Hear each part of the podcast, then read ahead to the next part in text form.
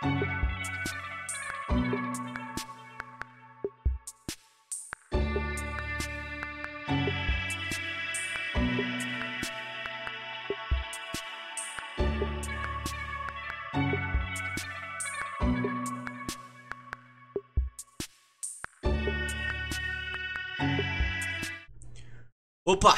Vocês estão bom?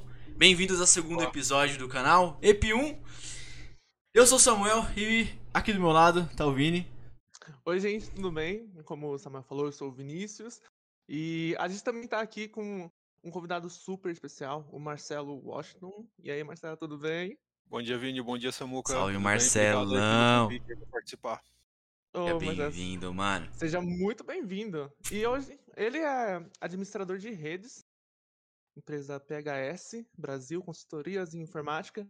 E, Marcelo, uma das primeiras perguntas, já começando na. Já começando com, com uma pergunta topíssima aqui. Eu queria que você contasse pra gente eh, como você ingressou nessa área de TI e como você encontrou meios de tantas e tantas eh, vertentes da profissão. Então, é, com 18 anos, eu trabalhava numa farmácia, foi o meu primeiro emprego. No LinkedIn, eu trabalhava em uma grande rede de farmácias Uhum. e eu sabia que eu tinha que estudar alguma coisa, né? Aí eu precisava me achar. Aí o que, que eu fiz? Com 18 anos, naquela época, eu ainda não sabia o que, que eu queria fazer da vida. Pensei, Aham. em fazer farma... pensei em fazer enfermagem e radiologia, né? Nossa. E Uau. sem, sem que eu tava trabalhando em área de farmácia, né? Saúde, eu falei, bom, vou ficar por aqui. Até que chegou um dia lá um cliente com o braço quebrado e eu descobri que não podia ver sangue. Passava mal. Meu Eu falei, Deus, mano. Não, O então, pior é enfer... que eu sou assim também. Falei, não, não, então enfermagem, radiologia já não vai ser pra mim. Então vou ter que me achar com outra área. Já descartei saúde. Uhum. Aí, passado dois anos, eu estava fazendo um curso de informática, trabalhando na farmácia ainda, mas já sabia que não podia ser nada de saúde, que não podia ver sangue. Uhum. E aí me descobri com informática. Aí depois Caraca. eu, sim, sim. Depois eu comecei ainda na farmácia a fazer o técnico em informática lá pelo Senac. E aí eu me achei. Fiz o técnico, depois eu consegui sair da farmácia com o técnico, entrei na segunda empresa que eu trabalhava. E o técnico em informática foi o pontapé inicial. Nossa, velho. Ou E seja, tu tava, tu tava trabalhando, tipo, atendente da, da farmácia? Sim, sim, Samuca. E assim, farmácia é um, foi a minha primeira oportunidade. Eu fiquei lá cinco anos e meio e é um tipo de Nossa. trabalho assim, é muito dinâmico. Dos cinco anos e meio que eu fiquei lá, três anos eu passei virando trabalhando, porque eu trabalhava à noite os últimos três anos. Então trabalhei três Natal e três Ano Novo. O pessoal passando na rua lá bebendo champanhe e eu lá na farmácia. lá fazendo- é, é assim mesmo, né? Tipo, toda vez quando chega nessas épocas comemorativas, sempre tem que ter A na farmácia. farmácia alguém. É, que onde os caras vão comprar camisinha? Sim, exatamente. Engove, Nossa? Mel. Tem que ter um cara lá pra vender, pô. Que deselegante. E por, três, e por três anos esse cara fui eu. Eu trabalhava em uma farmácia lá na Heitor Penteado, Avenida Grande. Por três anos eu passei virando três Natal e três Ano Novo trabalhando. Nossa, sério. Hum, nossa, Mas, tipo, se Deus. desse, se desse algum problema nas máquinas de lá, tu já arrumava? Tu, tu começou a Não, ingressar não. assim ou não? Não porque eu era atendente, né? Então assim, eu tinha que estar lá, guardava mercadoria, passava no caixa, limpava a loja. Foi meu primeiro emprego. Foi uma experiência começou- muito, foi uma, foi uma experiência muito legal. Você começou como na programação, então, né? Antes de ir pra redes de computador, ou não? Não, é que o técnico em informática lá do Senac, onde eu estudei, Uhum. ele, é- ele é bem completo, não? Então ele tem, na Ah, época que eu tá. fiz era quatro módulos, era primeiro hardware, depois era redes, depois era programação e depois web. Então você Nossa. dessas quatro grandes, dessas quatro, desses quatro módulos, digamos assim, você escolhia algum e você já tinha noção de todos. Aí eu Nossa. mexi na parte de redes, né? Ah, que Ai, foi, que foi que você se interessou mais, né, no caso. Ah, sempre, Sim, sempre sim. acontece assim, né? Tipo, quando eu e o Samuel a gente fazia curso, a gente. O nosso curso era distinto, né, um do outro. Tipo, ele era focado mais em redes e eu era mais em TI. E a gente realmente só focava naquilo. Então, assim, a programação, beleza, você vai aprender linguagem de programação e marcação e utilização. Aí o Samuel, É, já é é, mano, é infra. sofrimento, né? Sofrimento É na veia. porque no Senai não é que nem um Senac por módulo. Eu não sei se agora tá assim no Senac ainda. Não, nunca fiz Senac. Mas o Senai não é por módulo. Lá eles fazem por semestre. Então tem os cursos lá. Tem um curso de hardware que eu fiz, inclusive, depois que eu terminei o técnico de redes. Eu sempre odiei hardware. É incrível Ah, o meu sério? ódio que eu tenho por hardware. Mas depois eu fiz o curso pra. Pra porra, eu pegar uma placa de vídeo e falei, mano, pra que, que serve isso aqui, velho? É, porque pra mim era processador, memória RAM e placa mãe, acabou. É, aí, aí lá no Senai tem a parte de desenvolvimento, né? Que o pessoal chamava de técnica informática. E, mas agora virou desenvolvimento. Aí, então o desenvolvimento ele fazia toda a parte de programação e tal. E só no primeiro semestre tinha redes. Porque o primeiro semestre do desenvolvimento o primeiro semestre de redes era a mesma coisa. É pra ter a base ali do que é rede, do que é desenvolvimento, programação e para Aí depois de, depois de sair o segundo semestre já tá mexendo com servidor, né? No meu caso. Já tá mexendo com servidores, já tá mexendo com rede, já tá mexendo com script, já tá mexendo com Python, o bagulho é doido, mano. É, aí já o Vini eu não sei dizer, mas bem provável que o dele também vai começar a pegar HTML, JavaScript, CSS, com o tempo vai indo pro Android, etc e tal. Mas Mas o, Senac, o Senac por módulo assim é uma boa também pra apresentar a pessoa o que é a área, né? Ó, tem TI, então tem tudo isso aqui, ó. E mais um pouco que não tá ali. Sim, eu achei muito prático porque é exatamente isso, entendeu? Você entra lá e aí eles já explicam que vai ser por módulo e aí você vai ter oportunidade de conhecer um pouquinho de cada módulo e depois você vê o que você gostou e se especializa naquilo, né? Então, Sim. programação, eu lembro que ao término de cada módulo você tem que desenvolver um projeto, como se você fosse uma empresa. E assim, você tem que desenvolver um projeto, você tem que ir lá na frente lá apresentar o trabalho, ele tem que ser impresso. Norma BNT é muito rigoroso. Eu odeio E normalmente. aí para cada módulo você tem que fazer um projeto desse com com apresentação e tudo. Programação é beleza. Naquela época a gente fez, mas eu não me interessei muito, mas eu vejo que é uma área também muito grande, um projeto bem detalhado. Foi a área um pouquinho mais punk que eu não naquela época eu não, não curti muito. Uhum. É que, mano, pra você ir pra programação, velho, tu tem que gostar muito de lógica. Muito de lógica. E eu não gosto de lógica. tá aqui, pra você resolver um problema de, sei lá, de Outlook, você tem que ter lógica, né? Falei, mano, isso aqui não tá funcionando, talvez seja isso, isso ou isso. Porque isso é ligado a isso, tal coisa é ligada a tal coisa, talvez esse comandinho resolva. Mas assim, pra mim sentar na frente do computador, pensar, puta, mano, o site tem que fazer isso, não sei o que, pra mim tem que. Mano, eu não, eu não consigo. Isso aí não é pra mim. Tanto que quando eu fiz, quando eu tive Python lá no Senai, eu falei, hum, legal, divertido. Aí depois eu fui fazer JavaScript, né? Depois que eu terminei o curso Senai, que eu tava no estágio, já fui fazer JavaScript. Eu acho que o Vini até sabe que eu fiz JavaScript depois. É, fui fazer JavaScript e falei, mano, isso aqui não é pra mim não, velho. Isso aqui não é pra mim não, mano. Deixa eu chutando Outlook mesmo, chutando o roteador, aí vai na resolve assim. Mas assim, Marcelo, é, você, como você falou, você trabalhava numa farmácia, né? E você também fazia o curso do Senac ao mesmo tempo, né? Só que assim, é, quando que foi o momento que você realmente começou a trabalhar na parte de informática? Então, eu acabei o curso técnico em informática em 2011 Uhum. e aí um dos meus amigos lá do Senac já estava trabalhando em uma outra empresa, né? Ele já estava Uhum. trabalhando na, na parte de suporte técnico e, e ele conseguiu eh, meio que me puxar para a área. Então eu Ah, saí, da- saí da farmácia e já fui direto para o meu segundo emprego. Uhum. E aí eu comecei a trabalhar efetivamente com TI. E aí, Hum, como eu tá. já tinha me achado com redes, eu já estava estudando para tirar minha primeira certificação, né? Legal. Então, sim, sim.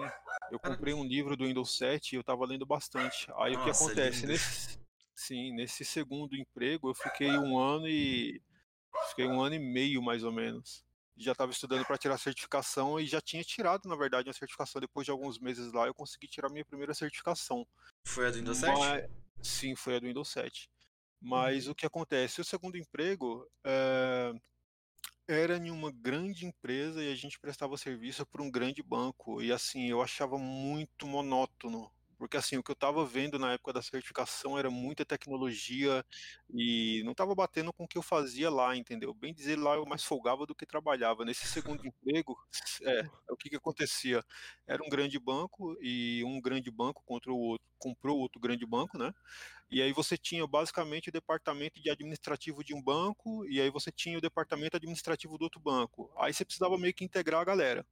E assim, o meu trabalho basicamente era, eu ia na sexta-feira lá na, na- desmontava os computadores, tipo, tirava, colocava em cima da mesa, desmontava assim, de tirar os cabos, colocar em cima da mesa. No outro dia eu ia no prédio onde esse cara ia trabalhar, colocava o computador e ligava os cabos. Esse era o meu Uhum. trabalho. E como eu já estava na pegada de estudar a certificação, eu falei, cara, eu não vou fazer isso aqui o resto da minha vida, né? Até porque, assim, era um trabalho que, assim, era muito é, tinha muita janela de tempo para estudar e por não ser muito dinâmico não me interessou, né? E aí tem um grande um grande amigo meu que que é o Wellington, né? E a gente se conhece desde criança, trabalha na PHS também. E aí eu encontrei com ele, batendo papo com ele, que a gente se conhecia desde de criança. Eu falei, cara, eu tô numa empresa, mas a empresa é legal, mas eu tô num projeto que eu tô tentando migrar lá para um suporte de dia a dia, porque ficar desmontando o computador e remontando no dia seguinte não, não, não é bem o que eu tava esperando de TI. E aí é. ele conseguiu me puxar para mandou um e-mail pro Paulo e eh, eu consegui entrar na PHS. E lá já tô há nove anos e meio. E Caraca. mano. Caramba, velho. Passa rápido. Passa é, muito rápido. Pô, passa pra caramba. Mas, mas esse negócio de dar suporte em máquina mesmo. Tirar, aí tira a máquina, vai pro outro canto, coloca lá. Cara, esse trampinho do dia a dia é chato, mano. É muito chato, velho. Eu trabalhava em fábrica lá em Cotia. É... E lá a gente não, eles não usavam máquina, eles usavam Team Client.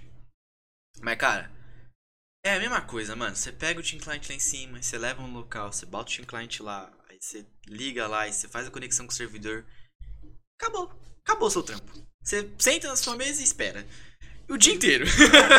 e, e, o meu trabalho, basicamente, era no fim de semana, né? Nessa segunda empresa que eu trabalhei. Então, assim, na teoria, eu trabalhava quinta, sexta, sábado, domingo, segunda. Aí folgava terça e quarta. Na teoria. Na prática. Hum, tá. Na prática. Quinta-feira a gente ia e tinha uma reuniãozinha lá, trabalhava meio período. Aí sexta, que era onde o bicho começava a pegar, a gente trabalhava tipo das três da tarde, quando a gente chegava no, nos respectivos prédios, que lá eles chamam de sites, né? Chegava lá nos respectivos sites, aí trabalhava das três até acabar o trampo.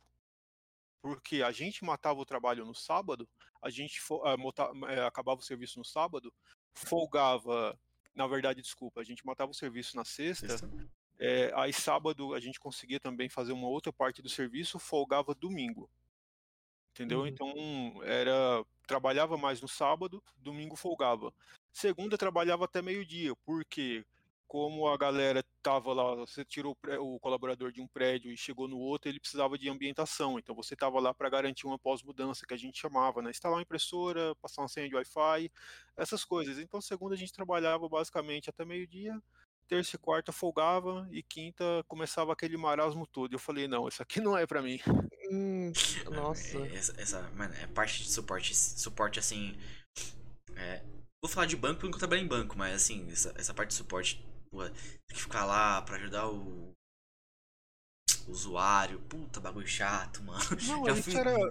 Essa parte era bem legal ainda, porque assim, ainda tinha algumas particularidades, porque é, tinha máquina que você tirava era todo um estudo feito antes de por que você tinha que tirar aquela máquina dali e colocar no novo site. Então, assim, tinha máquina que tinha toda uma, uma, questão de sistemas. Então, assim, você tinha que logar na máquina, tirar print da configuração de IP. Aí você chegava no novo local, tinha que passar para o time de redes, para os caras entendeu? Então era feito todo um trabalho de pré-site, de mapeamento da máquina, o que, que o cara usa de específico para garantir que quando ele chegasse novo lá, lá, no novo local tivesse tudo funcionando. Então essa parte era legal, porque era uma parte que tinha que ter todo um trabalho de o porquê das coisas. Agora a parte de tira computador, desconecta cabo, põe em cima da mesa, depois no outro dia põe o computador embaixo da mesa, liga cabo, essa parte é porque é que mano, eu falo, para mim.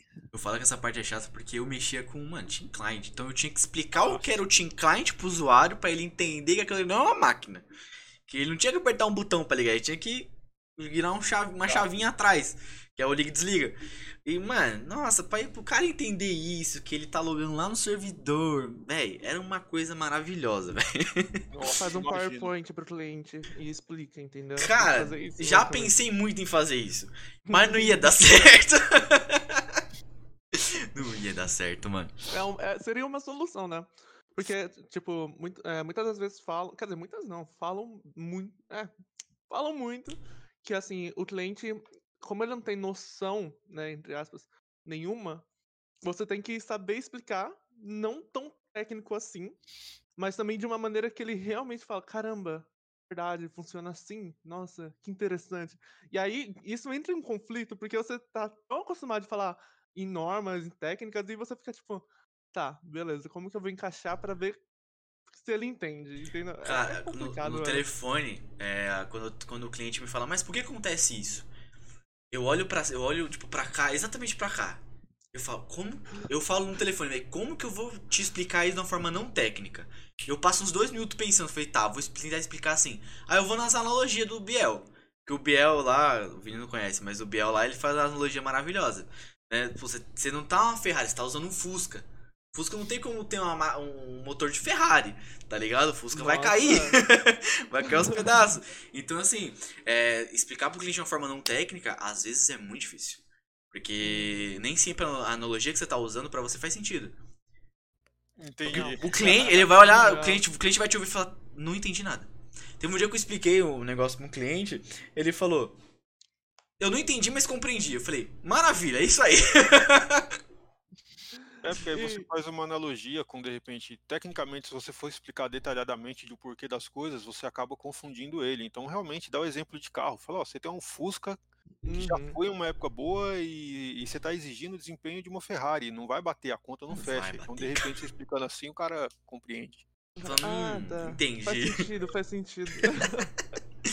É, e Marcelo, em relação à sua à faculdade que você fez, é, teve uma que marcou mais no seu, no seu crescimento profissional que você falou, caramba, essa faculdade ela me ensinou muito, muito mesmo para que eu conseguisse basicamente absorver tudo que eles estão me passando e utilizasse ele no dia a dia.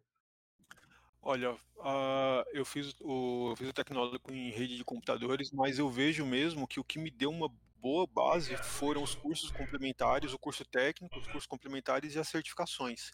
Porque uma Sim. vez que eu continuei estudando para ir tirando as certificações, quando eu fui fazer a faculdade, boa parte do conteúdo em si eu já tinha absorvido dos cursos e das certificações. Então, eh, foi um período Uhum. relativamente tranquilo nessa questão de estudo. Tem, claro, que tem matérias lá que você não, não tem noção, então essas matérias foram mais puxadas, né?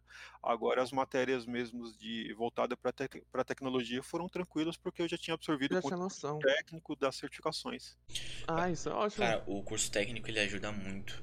é, quando você Muito. entra numa faculdade, por exemplo.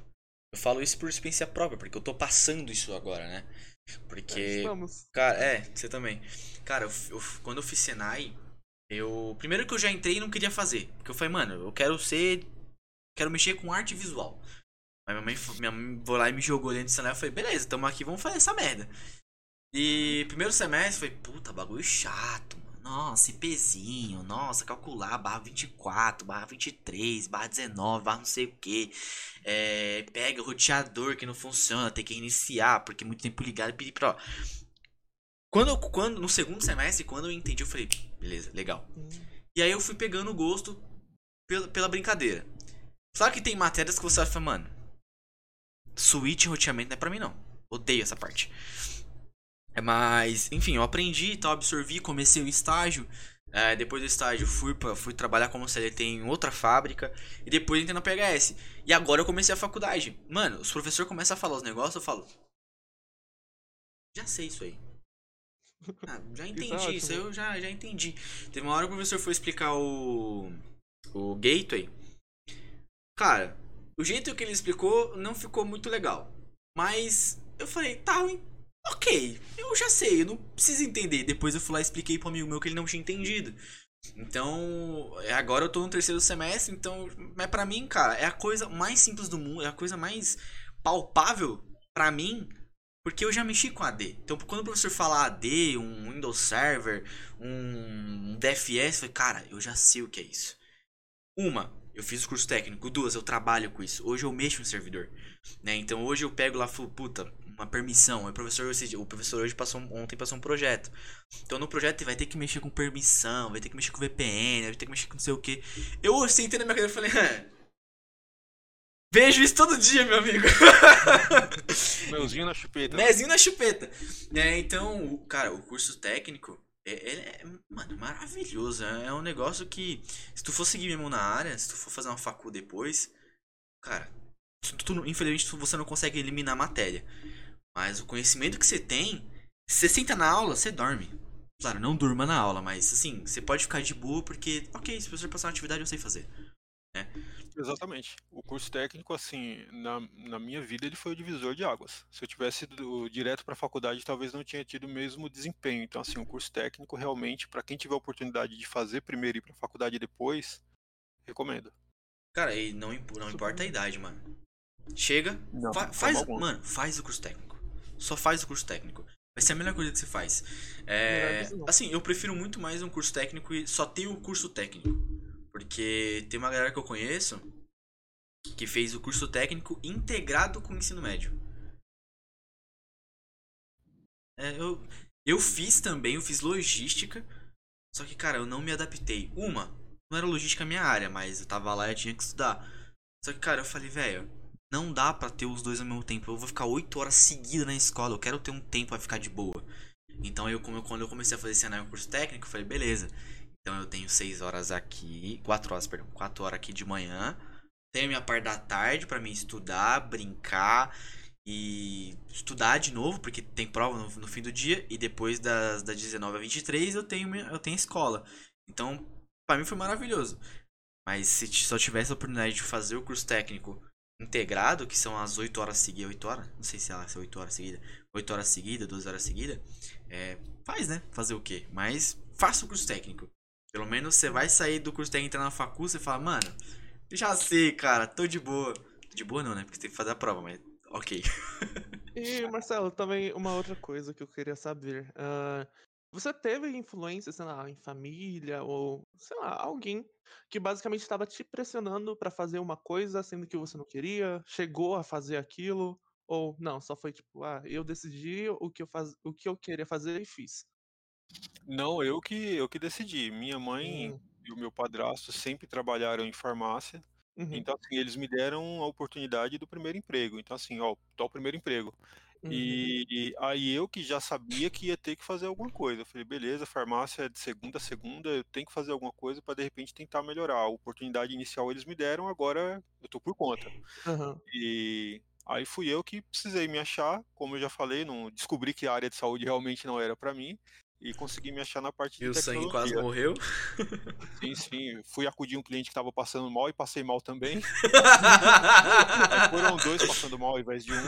Eu descobri que não era pra mim e consegui me achar depois na parte de tecnologia. Ai, bom. E agora que você tá trabalhando na PHS, é, você é ADM, né, de redes, Sim. um um puta exemplo, caraca. E quais foram os desafios pra você chegar nesse cargo de ADM? Na verdade, Ah, são falar. desafios todos os dias, tá? É, é, Uhum. essa parte de tecnologia da informação é uma parte que ela é muito dinâmica, então o tempo todo você tem que estar estudando, é, você tem que estar se estu- tá estudando, se aperfeiçoando, Uhum. praticando, entendeu? É tecnologia nova que você tem que aprender. É, são skills, né? Que o pessoal chama de são skills que você tem que ir adquirindo conforme o passar do tempo. São skills, é, skills que você adquire que depois de um tempo você vê que talvez já estão ficando para trás. Então aí você precisa ir adquirindo novas habilidades. Então é uma parte bem dinâmica, é desafio todo dia, a todo momento você está vivendo, está sendo desafiado por, por essa questão de, de, de, adaptação de novas tecnologias. São desafios frequentes. Não é uma Uhum. parte de beleza, cheguei aqui, estou estabelecido e, e acabou. Não, é desafio o tempo todo. Ô. Marcelo, uma pergunta. É, quando tu. Quando tu entrou na PHS, tu entrou como N1 direto? Tipo, atendendo tudo e todos? Então, o... na parte do banco, eu, eu tinha certificação, né? Eu tinha certificação do Windows 7, mas eu não tinha experiência com nada, né? Então, assim, eu tinha certificação, sabia iniciar a partir de um VHD, sabia fazer imagem, sabia o conceito das coisas, mas experiência prática eu não tinha, né? E aí, quando eu cheguei na PHS, naquela época, tinha menos clientes, então felizmente eu tive a oportunidade de ir ganhando experiência, mas exatamente isso, eu comecei como N1 atendendo dia a dia e por incrível que pareça, a, a farmácia, minha primeira experiência, ela me deu uma baita de uma experiência que foi do, da questão do atendimento, né? Porque quando você tá, na verdade, na farmácia, quem vai na farmácia eh, tá com alguém doente em casa. Então, assim, a pessoa chega lá com um problema, ou ela tá com dor, ou ela tem alguém com dor em casa. Então, assim, eh, a questão de empatia, de se colocar no lugar ao próximo, de estar disposto a ajudar, isso daí eu vejo que eu herdei lá dos cinco anos e meio que eu trabalhei nessa grande rede de farmácias. Uhum. É, Cara, trabalhar em farmácia, claro, deve ser complicado. Claro, todo trampo tem suas complicações, né? Mas o, o, o ato de atender o cliente, seja em qualquer lugar, te dá uma experiência pra vida, cara. A gente, Sim, sim. É, é, assim como a gente falou com o. Gui, é, isso te faz evoluir muito como consumidor. Porque você está puto, chega no local, quer dar no meio de todo mundo, você lembra, não, cara. Quando fazem isso comigo no telefone, eu não gosto. Então, não vou fazer isso aqui. Não precisa. Sim, exatamente. Então, ah, no caso, você tá lá, se a pessoa entrou na farmácia, ou ela tá com dor, ou tem alguém com dor em casa. Então, ela tem grande chance de, se ela não tiver um emocional forte, dela entrar lá estressada. Então, você já tem que estar meio que preparado. Preparado. É Sim, verdade. exatamente. E isso daí é uma experiência sensacional. Cara, mas estar preparado pra, pra atender uma pessoa que tá com alguém morrendo em casa, mano. É pesado, velho. Complicado. É, você, na verdade, ganha a questão da empatia, né? De se colocar no lugar, do, no, no- no lugar do próximo, né? De, de- de tentar ajudar de todas as formas possíveis, né? Sim. concordo. Cara, E como você fazia pra identificar letra de médico? Porque assim, eu acho isso uma guerra, uma luta, porque assim, inco- impossível, impossível. O cara, Impossível. você não entende nada. O cara te dá uma folha e dá um remédio, você não consegue ler. Você chega na, na farmácia, ó, o médico me deu isso daqui. Você já sabe tudo, já sabe a quantidade, já sabe... Eu, meu, gente do céu. Então, é, eu não era que- essa pessoa que tem que ler a receita, a letra do médico, ele era balco, é, se chama de balconista, né? Então, no meu caso, é Aham. caixa, repositor, mercadoria, e assim, quando estava fácil, às vezes estava com muito movimento lá, farmácia pouca gente, então eu pegava lá, eu via que estava escrito um dipirona, eu ia lá e pegava. Mas assim, aí entra a parte do. Você tocou no assunto interessante, entra na parte do processo. E assim, já tinha vários casos de vendas erradas, venda errada de medicamento. Então, o que, que os caras faziam? Hum. Eles definiram um processo de que quando chegou lá a receita, você está na dúvida, aí o que, que você faz? O balconista ele pegava o remédio, escondia atrás, aí ele ia em um outro funcionário lá, em um outro balconista e dava a receita, tipo, lê isso daí. Aí a pessoa lia, ah, é o remédio tal. Aí tinha que bater com o que você tinha escondido.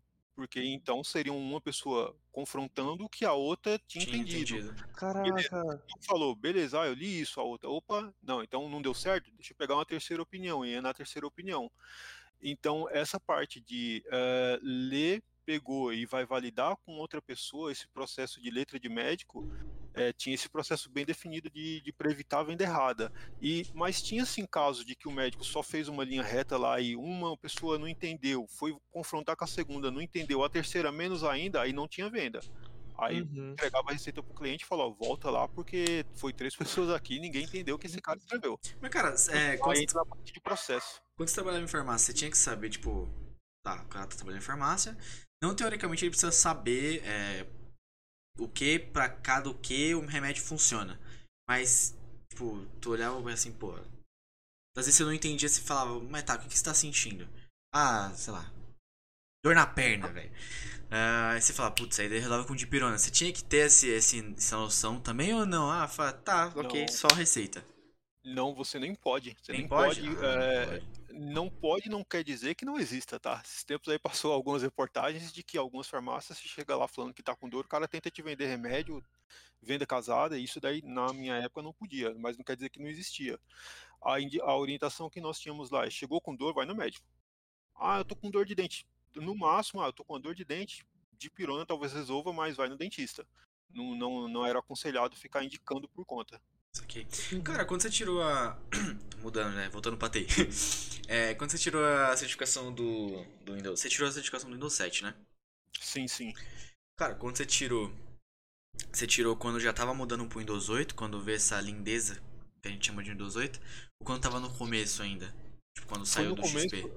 Sim, sim, foi no começo do Windows 7. Nessa parte que eu trabalhava lá no banco, o banco ainda tinha muito Windows XP, é, muito mesmo, muito Windows XP, e tinha pouquíssimos Windows Vista, porque não estava não tava fazendo sucesso, e logo na, na, na sequência veio o Windows 7. Foi nessa época do 7. Então, assim, o 7 era o que tinha de mais moderno naquela época. Isso daí eu tô falando de 2011, tá, Samuca? Cara, 2011, mano. Muito tempo, velho. 2011. 10 anos atrás, mano.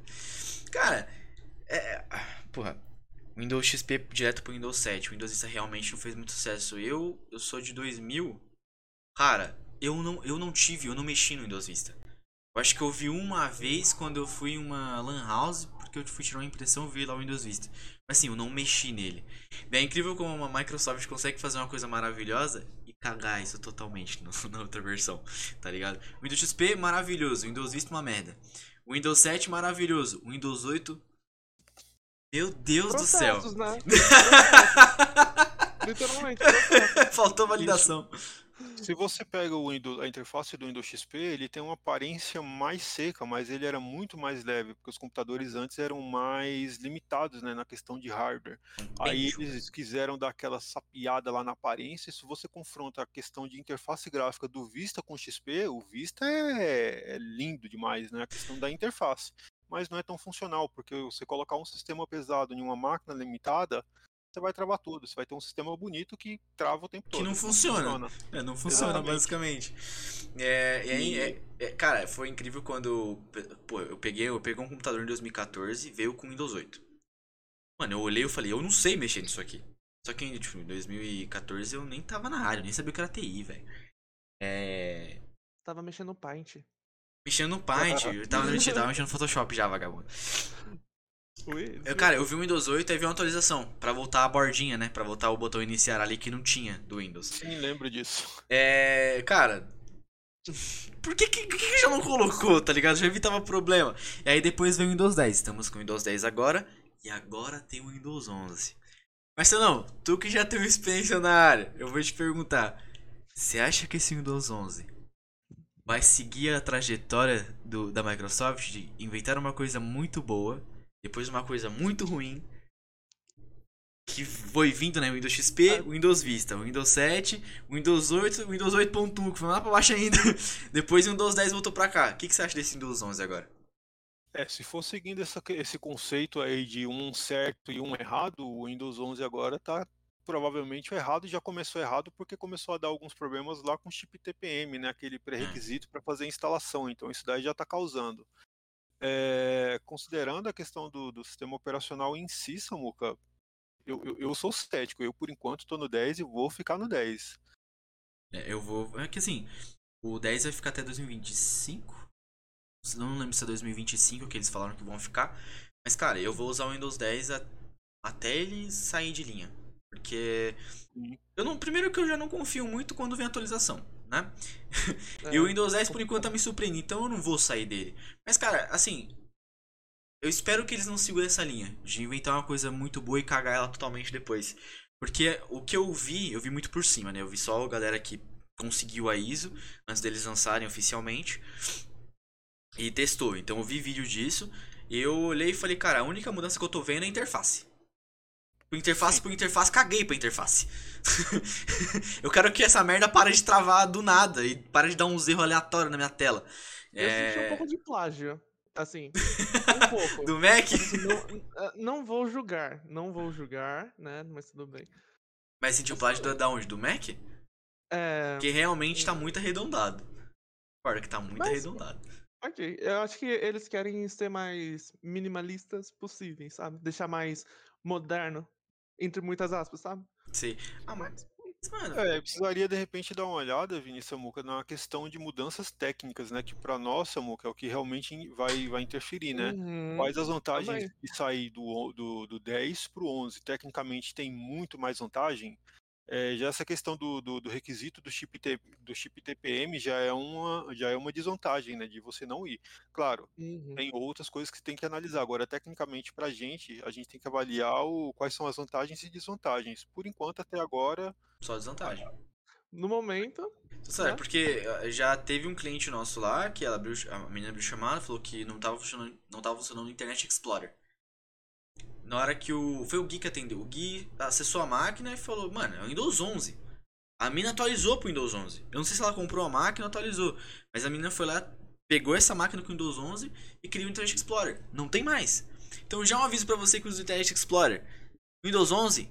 Não tem. Morreu. Já era. Adeus. Tchau. mas Não vai ter mais essa merda. tem gente que usa ainda a internet. Cara, Explorer.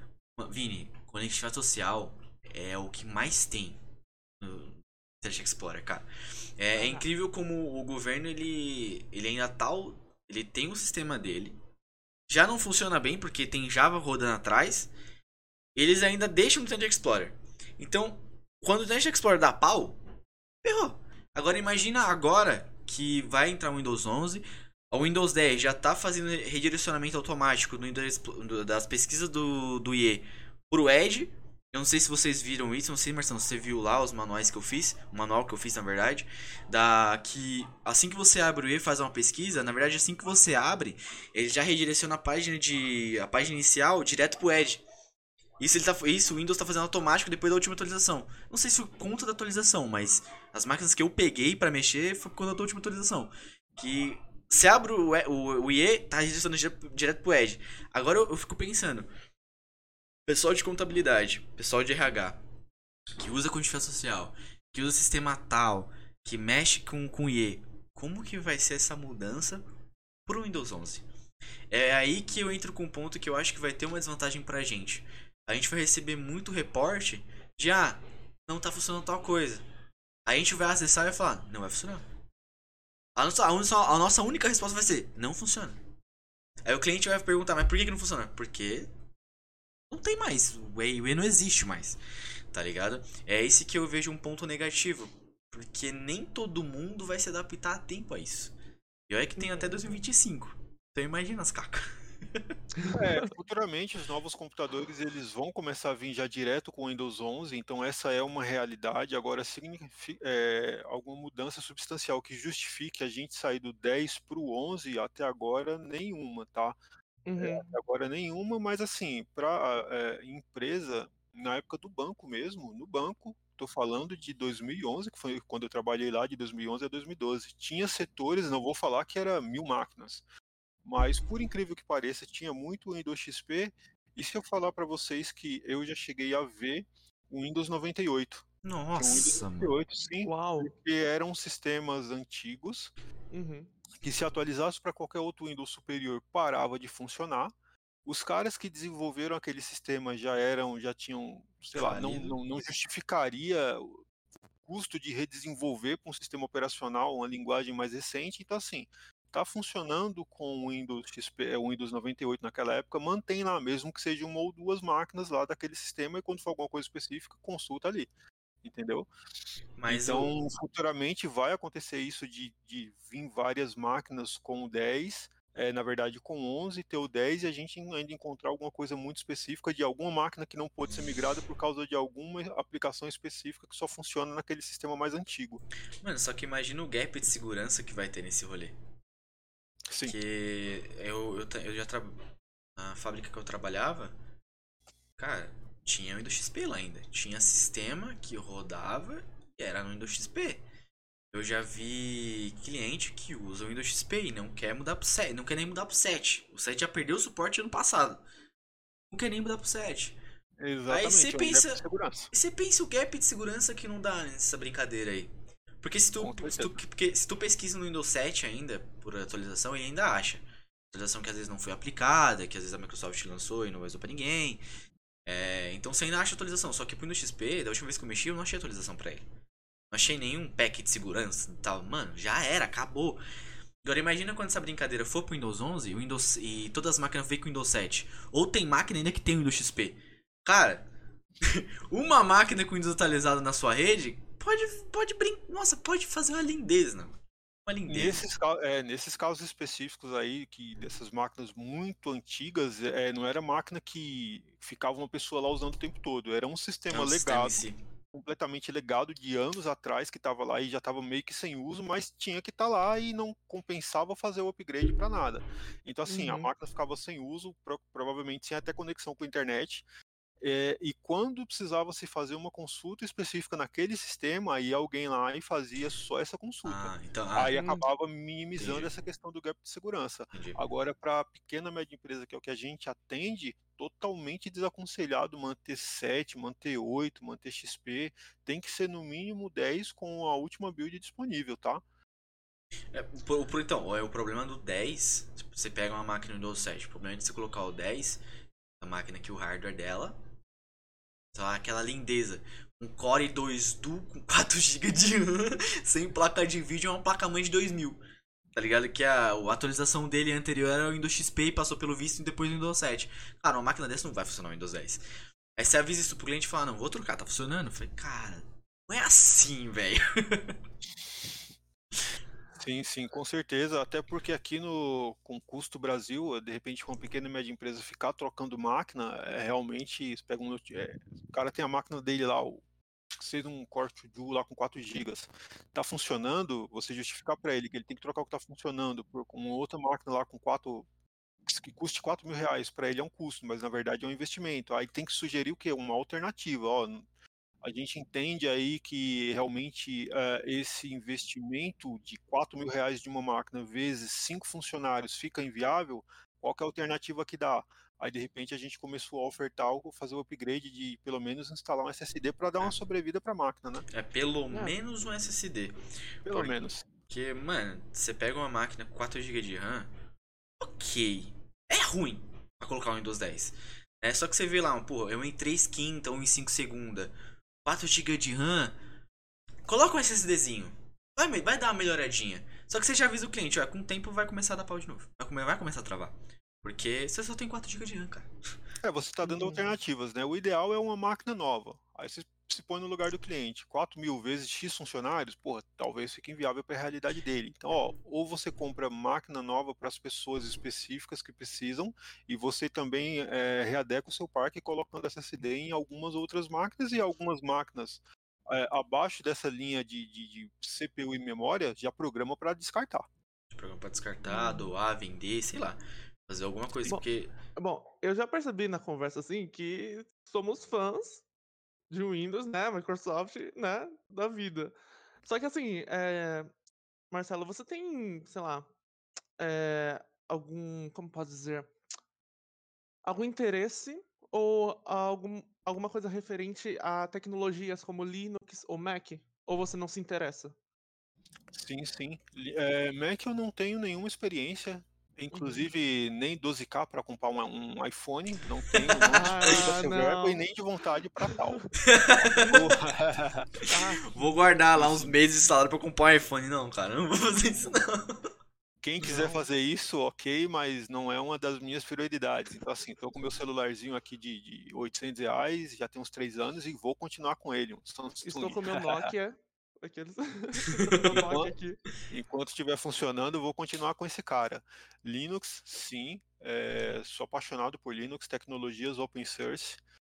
E são tendências, tá? São, são tendências. Eu acho que a gente, como profissional de tecnologia da informação, não pode ficar preso a uma tecnologia, tá? Eu não sou um fanboy Microsoft, eu sou fanboy de tecnologias. Então, assim, já tenho a minha uh, Mac, não é muito minha praia, não faço nem questão de, de, de ter um iPhone, tá? Agora, Linux, sim, é, é, impossível a gente fechar os olhos, porque é uma tendência, tá? Uhum. Já é uma tendência. Infelizmente, você pegar um usuário comum e colocar um Linux para ele, seja um Mint, da última eu falei que tinha uma interface um pouco mais amigável, eu falei que a interface era parecida com o Windows, não é. Falei errado interface mais amigável, é, a pessoa ainda vai se, se complicar um pouco na hora de usar. Que. Tá, eu coloquei meus pais, meus pais não usam Word, Office e tal. Meu pai usa pra acessar a internet, baixar alguma coisa e tal. Só isso. Então, pra eles ficou mais fácil. Eles conseguiram usar. Só que você pega pra usar um doc, um abrir arquivo doc, abrir arquivo XLS, cara, tu vai ter que colocar um library, tu vai ter que colocar um WPS pra poder funcionar. Porque não tem Office na brincadeira. Tá Não tem Outlook pro usuário ficar brincando. É Thunderbird, velho. Thunderbird eu uso no web. Então, dependendo do usuário, colocar um Linux para ele é, é, triste. Então a gente acaba colocando mais pra empresa, né? Ó, tem um servidor Linux aqui. Você não gasta licença. Mas tem. É, sim, sim. Né? Aí você vai. Só que você chega pro cliente e fala, ó, tem Windows e tem Linux. Esse aqui você não paga licença. Só que tem as limitações. Esse aqui você paga. Esse aqui você paga licença. Mas também tem suas limitações. é caro. É que na verdade, o, o Vini, a questão do Linux é, hum. para desktop, na nossa realidade hoje, acaba até sendo inviável. Tem bastante chamado de Linux que chega na verdade poucos, mas os chamados é comprei uma máquina com Linux, põe o Windows, porque para o usuário final é inviável usar, ele está acostumado a usar o Windows 10 dele, Uhum. entendeu? Então, se você insiste em manter, ele se torna uma pessoa improdutiva. Então, os chamados que chegam geralmente são: comprei um notebook aqui, mas está com uma tela roxa, está escrito Ubuntu e eu não sei usar. Põe, um, põe alguma coisa que eu saiba usar. É, agora, para servidores, sim, ele tem, é, tem diversas finalidades que você pode utilizar. Você pode utilizar como storage, entendeu? Então já Uhum. entra realmente a questão do, do custo-benefício. Você vai subir um Windows hoje, você vai gastar 5 a 6 mil com uma questão de hardware de servidor. Uhum. É, aí mais 4, 5 mil com questão de, de, de licenciamento. Aí mais algum, alguns milhares de reais com a questão de, de call de acesso. Cloud acesso. E- e- exatamente. Já com Linux, não. Você vai investir no hardware do servidor e você eh, tem um sistema operacional ali open source. Você não vai pagar nada. Eh, não que se você for implantar aquilo para um cliente, você não vai cobrar nada. Eh, você tem que repassar os custos, entendeu? Até porque você teve custo para aprender a, a, Mexer. a ter know-how na tecno- na- na- naquela tecnologia. Então, mas, mas sim, o Linux é tendência. É tendência, tem usos específicos, assim como o Microsoft para usuário final é o que há. É, o Linux para servidores específicos também, e até na questão Uhum. de baratear custos, é tendência sim. Com certeza. Porque você pega, você pega um cliente que fala, cara, tenho como investir quase 10 mil reais pra ter um servidor com 10k de acesso. Dá, velho. Aí você dá a opção do Linux. Então ele vai gastar, sei lá, vamos supor, 5 mil reais ainda com os hardware servidor pra ter um hardware legal, ter os acessos legais. E só que você não vai gastar mais nada com licenciamento. Porque você vai colocar o Linux, é de graça. Você pega um Ubuntu server, um Debian server, Debian, perdão. Você coloca lá, você configura tudo. DHCP, DNS. é, você pode até colocar um AD e você pega uma máquina com Windows 7 e você faz a integração para você poder mexer no Samba, para mexer poder, eita, para poder mexer no Samba AD no Windows, aí você consegue gerenciar, não sei se, você sabia disso, mas dá pra fazer essa brincadeira aí. É, você pode fazer isso. Aí você já, já barateia o custo pela metade, velho. Ou até um pouco mais, dependendo. Sim, então, Vini, é, é tendência sim. Se você de- até de repente, se você quiser reaproveitar uma máquina, uma máquina para você ter um servidor com Windows hoje, ele já tem que ter um hardware muito mais robusto. Agora, com Linux, não. De repente, com um servidor com um, um menor hardware, menor capacidade computacional, você consegue trazer um grande serviço por causa da questão de interface. Então, com a máquina com 4 GB de RAM, é, você compra lá o disco de alguns teras e você tem um storage. Você consegue montar um puta de um storage, entendeu? Um puta de uma solução de storage. E você não precisa nem comprar um storage tão caro. Você pode comprar simplesmente um- uma cabininha pra colocar. Cabininha, ó. Um local pra você colocar os HD e você coloca o NAS, velho. Acabou. Isso, exatamente. Você não precisa nem gastar montar- licença com, com coisa do storage. Sim, exatamente. Então, eu me vejo como um fã de tecnologias. É, não Uhum. sou fanboy de Linux ou de Mac ou de Windows, eu sou fã de tecnologias, porque realmente é. Aí, na questão custo Brasil hoje em dia, você tem uma máquina lá de, oh, preciso de um storage, você vai se preocupar em comprar o disco, mas você tem uma máquina, você consegue subir um, um, free, um, um FreeNAS lá, por exemplo, e, e dar uma finalidade para aquela máquina. Então, é uma tendência. Linux é, tá fortemente aí no mercado com diversas soluções. Sim. Nossa. Cara, é, eu fico brincando, né? Que. Ah, Linux você não paga licença. É, mas esse é um, é um ponto puta positivo, primeiramente, né? Porque você não vai gastar 10 mil reais pra ter uma licença em 25k de acesso. É, só tem uns problemas que quando, sei lá, algum sistema só funciona no Windows, você precisa colocar um servidor, ferrou. Porque aí o sistema do cara só funciona no Windows. Você precisa colocar ele no servidor. E você fica, puta, mano, ferrou. Como, como É que que faz agora? o, o, o Linux seriam usos específicos, tá, Vini? O que, que a gente vê realmente é essa questão aí de máquina, ponto final, é o Windows. É o Windows, o Windows 10, o Windows 11, que seja. Aí o Linux realmente é para usos específicos. Ou se você vai subir um file server ou um storage mais para a parte de server, entendeu? É, seria Uhum. para uso específico e aí você já tem essa vantagem de ele ser free, né? De, de- de- da questão do open source, você só precisa ter o know-how para saber administrar e implantar os serviços, mas é, é só vantagens. Em cima de tudo. Subir servidor de monitoramento, né, Samuca? É, tá ligado? É, é- é, Eu gostaria de perguntar em relação a isso também. É, Eu estudei monitoramento, eu aprendi Zabbix com integração, com Grafana. Grafana. É, isso aí. No seu processo de aprendizagem, tipo assim, eu amei de cara aquilo, mas, tipo, como que foi pra você? E principalmente na empresa, né, tipo, você já tinha o conhecimento antes com curso do Senac, ou você aprendeu diretamente do seu trabalho? Então, Vini, o que que acontece? Você vai desenvolvendo as skills, né, então, assim, o Senac ele te deu ele na verdade ele me deu aquelas 4 ba a a 4 bases, né, que seriam hardware, Uhum. redes, programação e e web. E aí eu me achei na redes, beleza. Aí você vai vendo ao longo do tempo, né, as skills naquela área que você, eh, escolheu. Então no caso de redes, são várias skill que você tem que que ir aprimorando. Então no caso, servidor Windows, ok, servidor Linux, ok, sempre tem alguma coisa ou outra para você melhorar. Firewall, ok, ah, storage, ok. Aí eu falei: "Pô, em determinado momento me dê que esse nome lá, monitoramento, como é que faz?". Então seria a skill monitoramento. Aí Uhum. cheguei, comecei a fazer diversas pesquisas, cheguei em alguns nomes, eh, alguns nomes, né, seriam os aqui tinha o CACT, tinham alguns outros, eu falei: "Bom, O tem esses 2 PRG, aqui", comecei a pesquisar É, sim, sim, tem algumas soluções. E aí me familiarizei bastante com os Zabbix. Aí na parte de tecnologia da informação tem uma palavra que eu acho que é diferencial, que a gente, eh, tem que desenvolver, que senão a gente vai ter alguns problemas, que se chama o ser autodidata, né. Mas o ser autodidata mesmo na prática, não colocar lá que sou autodidata e de autodidata não tem nada, a gente tem que desenvolver isso, de assim, aí nessa época dos Zabbix que eu falei: "Bom, eu preciso fazer esse cara aqui, eh, preciso aprender isso daqui", então o que que a gente que que eu fiz? Comecei a pesquisar algumas escolas, né. Uhum. Hã, só que todo eh, principalmente aqui no Brasil, é tudo muito caro. Então assim, Hum. se pra cada skill que você tiver que desenvolver, vamos lá, preciso fazer um preciso desenvolver minha skill de Windows Server, você vai ver um curso de Windows Server hoje, tá 3, 4.000 reais.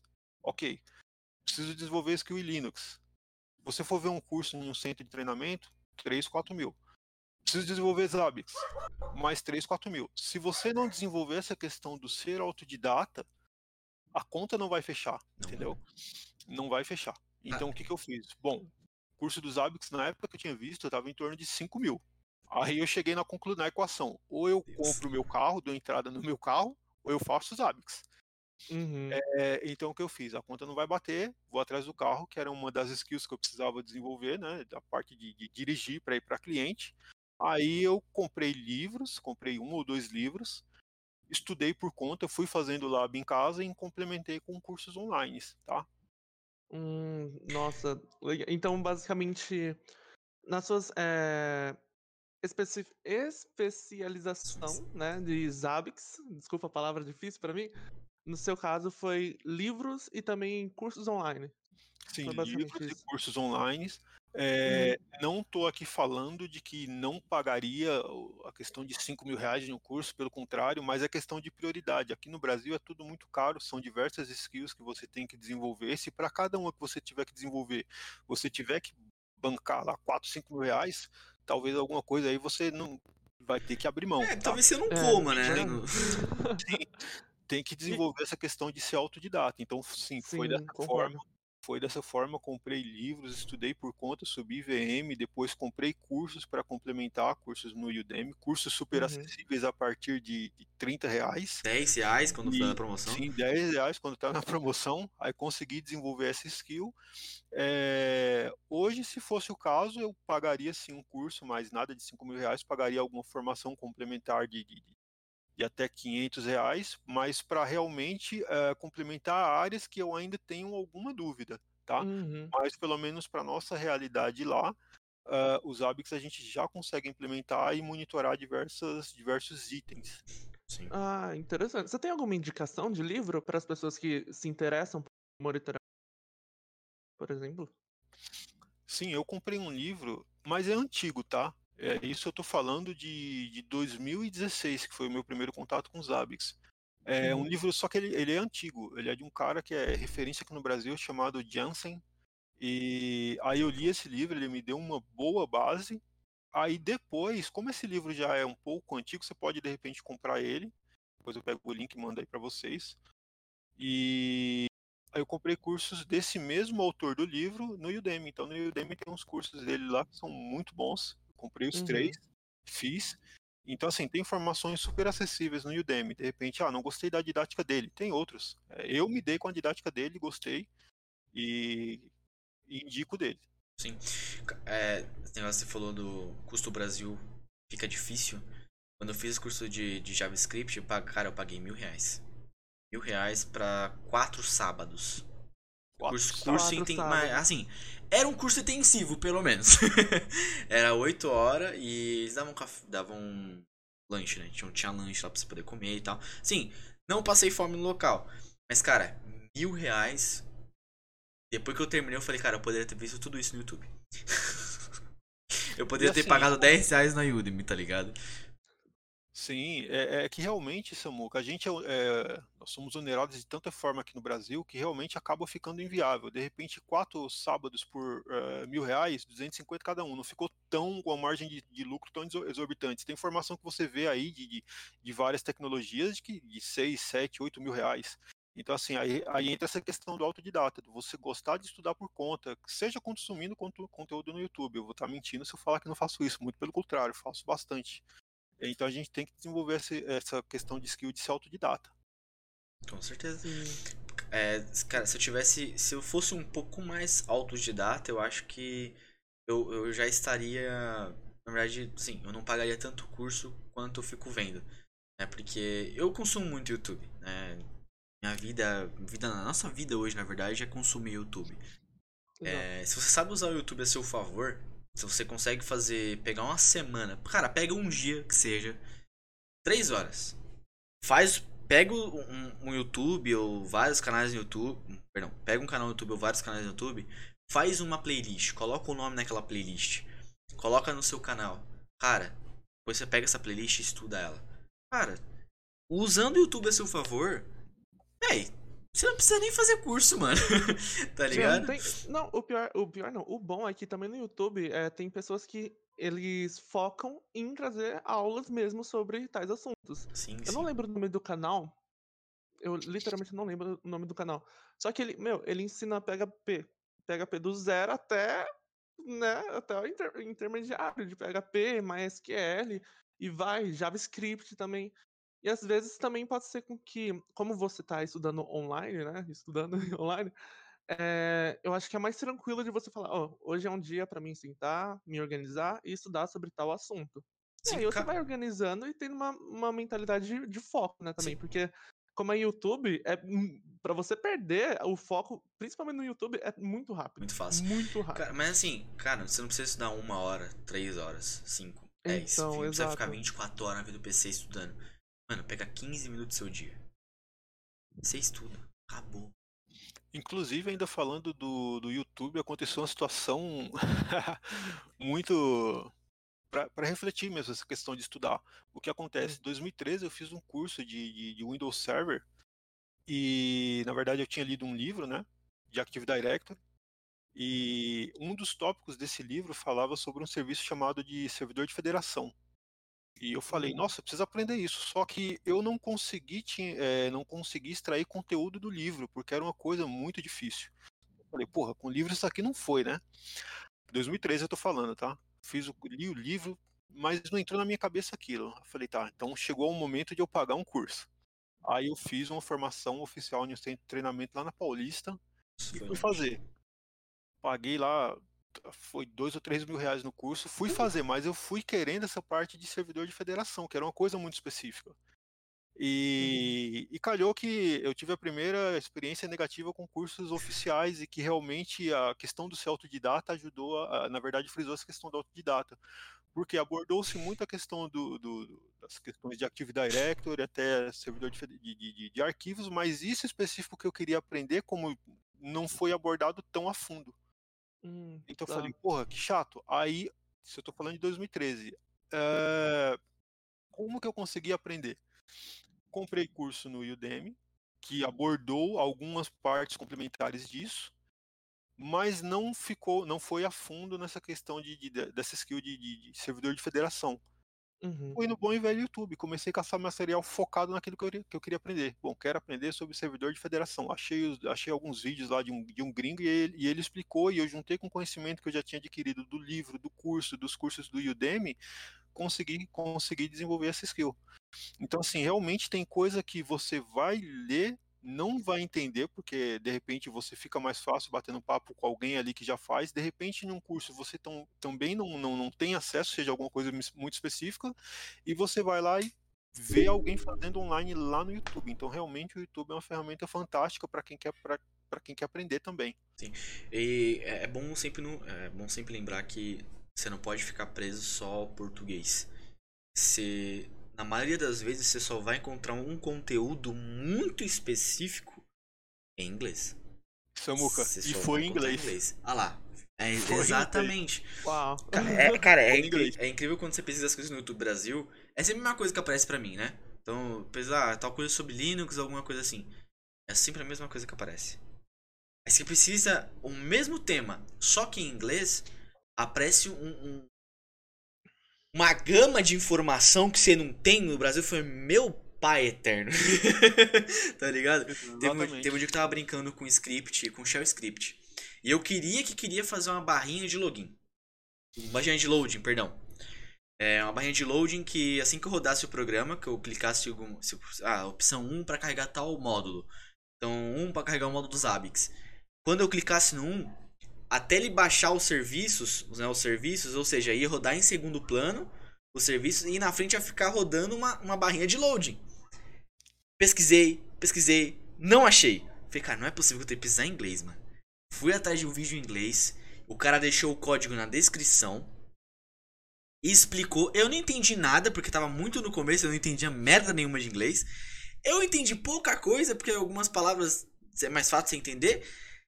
Eu simplesmente peguei o código dele, copiei, joguei no, no, no Shell Script, mudei algumas informações, repliquei ele do meu jeito. Falei, cara, aí. Só que eu tive que ver inglês. Então é sempre legal lembrar que você não pode ficar preocupado. Puta, tá em inglês isso aqui, mano. Eu não vou entender nada, velho. Mano, coloca a legenda. Claro que na maioria das vezes a legenda não vai estar tá 100%. Mas, mano, coloca a legenda. Pega, Sim. traduz a legenda. Ali no YouTube mesmo, ou pega a legenda, tira um print, joga no Google Tradutor e traduz, mas vê o conteúdo inteiro. Tá ligado? Vê em inglês, não tem problema. Cara, eu já vi vídeo em russo que me ajudou. Em russo, velho. Eu não falo uma palavra em russo. pra mim, os caras tá me xingando. Em alemão eu já vi coisa, já me ajudou também. Então, não fica preso só a, a tutorial em português. Usa a gama do YouTube inteiro. Mano, o YouTube é muito grande, tem muito vídeo lá dentro. Então, saiba utilizar. E não fica preso só ao nosso querido português. Né? Pesquisa em outro idioma. Cara, pesquisa em japonês, mano. Você vai achar. Muito pelo contrário. É, como diz o nosso grande amigo Johnson, o inglês ele, é pré-requisito. O inglês ele é pré-requisito. Se você é, colocar, na verdade, a limitação de somente materiais em português, você vai ficar preso a uma gama muito pequena de, de, de- de possibilidades. Então, assim, tem que ser tem coisa que realmente vai ter que ser inglês. E a prova disso é que, ah, no caso, a tendência de nuvem hoje, essas últimas provas de, de, de- tecnologias somente estão vindo em inglês. O pessoal não tá. per- é, na verdade, algumas agora, tipo, coisa de 4, 5 anos depois, que foram traduzidas para o português. Então, se você ficar esperando é, questão de, de tradução, você vai esperar 4 ou 5 anos. Então, de repente, quando você tiver acesso àquele material, aquela tecnologia já vai estar um pouco defasada. Então, Uhum. agora, algumas provas de- de- de tecnologia da informação, nível de, de, de entrada, que foram traduzidas. Então, assim, realmente, a gente, o, o inglês ele é uma skill que a gente tem que desenvolver. Aí, novamente, aquele esquema lá do ser autodidata, consumindo material, porque se a gente for, for novamente, curso de inglês é praticamente uma faculdade. É, se você for olhar por aí, tem gente, tem escolas que querem te segurar lá por 4, 5 12 anos, anos. pagando lá 400, é, 400 500 reais de mensalidade é ou mais. Então, se a gente não desenvolver essa questão do ser autodidata, nossa senhora, tem que ter dinheiro demais, viu? Sim, com certeza. Em falar de nuvem, é, para você, como que está sendo essa reviravolta no mercado com um ambiente, com o ambiente indo mais para nuvem? Tipo, você se sente confortável? Tipo, ok, eu tá batendo aquele desespero, sabe? Ansiedade. Não, é, é sim uma tendência, tá, Vini? É uma tendência, você tem que, na verdade, chegam as demandas e você tem que estar capacitado para atender essas demandas dos clientes. Uhum. Então, na, na, na PHS a gente também tem know-how em, em nuvens, tá? É, a gente tem nuvem lá da Microsoft, do AWS. Então, é uma tendência, tá? Aí vai daquilo que o cliente eh, ele pode investir. Tem cliente Uhum. que consegue investir em uma solução de backup em nuvem, tem cliente que na verdade ele quer migrar a aplicação dele para a nuvem.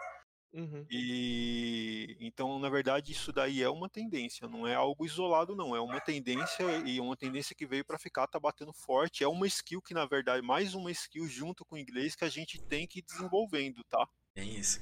Cara, você vai entrar nos painéis da Microsoft, tudo em inglês, velho. Meu Deus do céu, como que eu vou ler isso aqui? você vai ler um reporte da, da Microsoft em inglês. Fé, meu, caceta, velho. Aí você traduz pelo ingl- português, português no Google, não traduz certo. É maravilha, delicioso. Tem que. Aí, é, brinca, a gente brinca, né? é, lá no suporte. O inglês é pré-requisito, mano. É, mas realmente, se você pega um texto em inglês, mano, você não precisa falar fluente. Você não precisa falar fluente. Se você consegue entender um manual técnico, você consegue trabalhar, você consegue ler inglês. Porque você não precisa saber. Ai, gerúndio, não sei o que. Não, mano. Você pegou a, pa- a palavra not working, Windows e o código. Acabou, mano. Você já ganhou sua. Não, já ganhou loteria. Então. É. E, e a, a, nuvem ela veio mais pra ficar agora com esse problema, né? Que a gente tá mundialmente e tal. É, porque eu pelo menos percebi, eu tava como alocado, Marcelão lembra? Tava como alocado, lá a gente não usava nuvem, lá não tinha nuvem, né? E quando eu voltei pra matriz, voltei ao PHS, cara, o meu tapa na minha cara que eu levei, junto com a- o nosso problema mundial, né? Que foi eu voltar pra matriz, ter que atender muita gente, ter que aprender a mexer com nuvem, porque eu realmente não sabia mexer no Exchange. E coisa de um ano, a gama de conhecimento que eu tenho hoje comparado ao começo de 2020, cara, é incrível, é absurdo. Porque um cara que, um cara que, mano, malemar sabia mexer na local web, hoje consegue fazer uma migração de, de e-mail pra Exchange, mano, é maravilhoso, velho. E o técnico, ele ele tá ferrado, né? O cara que tá entrando agora na área de TI, na área de seja em desenvolvimento, ou seja na área de suporte, né, na área de infraestrutura, ele não tem mais que se preocupar em saber, sei lá, trocar uma memória RAM. Isso aí se aprende com o tempo. Isso é, é o famoso pré-requisito. Você tem que saber trocar uma memória RAM. Você tem que saber mexer naquilo ali. Hoje o que a pessoa tem que se preocupar é com nuvem, cara. Claro que sim, não tô falando que ah, aprender o Windows Server é inútil. Não, não é. Definitivamente não é. Ah, aprender uma coisa no 10 é inútil. Não, não é. Tem coisas que são simples. Só que você tem que olhar na tendência. A tendência hoje é nuvem, cara. Hoje ninguém, hoje a maioria dos clientes eles não estão utilizando mais, sei lá, e-mailzinho local na empresa que tem, não, cara, não tem mais isso. Eu, eu não vi isso acontecer. Eu já entrei os caras com e-mail em local web, em Microsoft, em Google.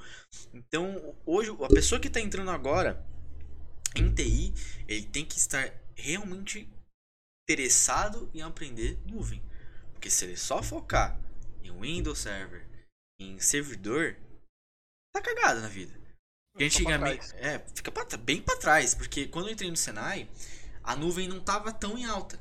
Tanto que quando a Ah, gente entrou no Senai, o Vini, eu acho que lembra, os professores falavam, a gente tá vendo com a, a Amazon. O Senai tava tratando com a Amazon pra conseguir um contrato pra Uhum. virarem amiguinhos, pra eles conseguirem ter AWS pros alunos. Exato. Quando o professor falou isso pra mim, eu falei, professor, quando que vocês vão aplicar isso? A gente tá vindo de aplicar em 2018. Eu falei, puta, 2018 eu não tô mais aqui, velho. E quem tava em 2018? É, quem lá? tava lá em 2018 era, era o Vini. O Vini, o Vini deve manjar, deve manjar mexer, claro que tem que pagar lá pra mexer e tal, mas o Vini provavelmente viu isso acontecendo. Ele mexeu. Eu não mexi. Então, a minha grade do Senai, cara, foi totalmente mexer em servidor e manjar muito sobre aquilo ali. Tanto que você me larga no Windows Server, eu sei usar. Você me larga no, no Azure, eu não sei, mano. Eu tenho que ver lá um fórum na Microsoft, ver uma postagem, porque eu tenho que me descobrir ainda. Eu tô, tô descobrindo essa, parte. Né? Eu sei mexer, mas ainda, tem coisas que eu ainda tô descobrindo. Então, eu entrei na área com conhecimento antigo. Não antigo, meu Deus, deteriorado. Não. Conhecimento só de servidor. Eu não tive, eu não, eu não peguei essa aula em nuvem. Peguei a aula uhum. física. E na verdade, Samuca, a gente já a gente fala de nuvem e de repente o pessoal tem algum receio, mas se você for ver bem, a gente já está usando nuvem no nosso dia a dia. O seu dia celular, dia. o seu celular lá, Samsung, que você tem que colocar aquela conta Google, que você usa o Google Drive, e quando você loga no outro celular, ele já, já, já aparece direto. tudo lá, você está usando a nuvem. É só como serviço, entendeu? Você já está usando nuvem no seu dia a dia. Então, de repente, não faz mais muito sentido o pessoal ficar naquilo de, ah, não vou para nuvem. Não, mas você já está usando nuvem no seu dia a dia.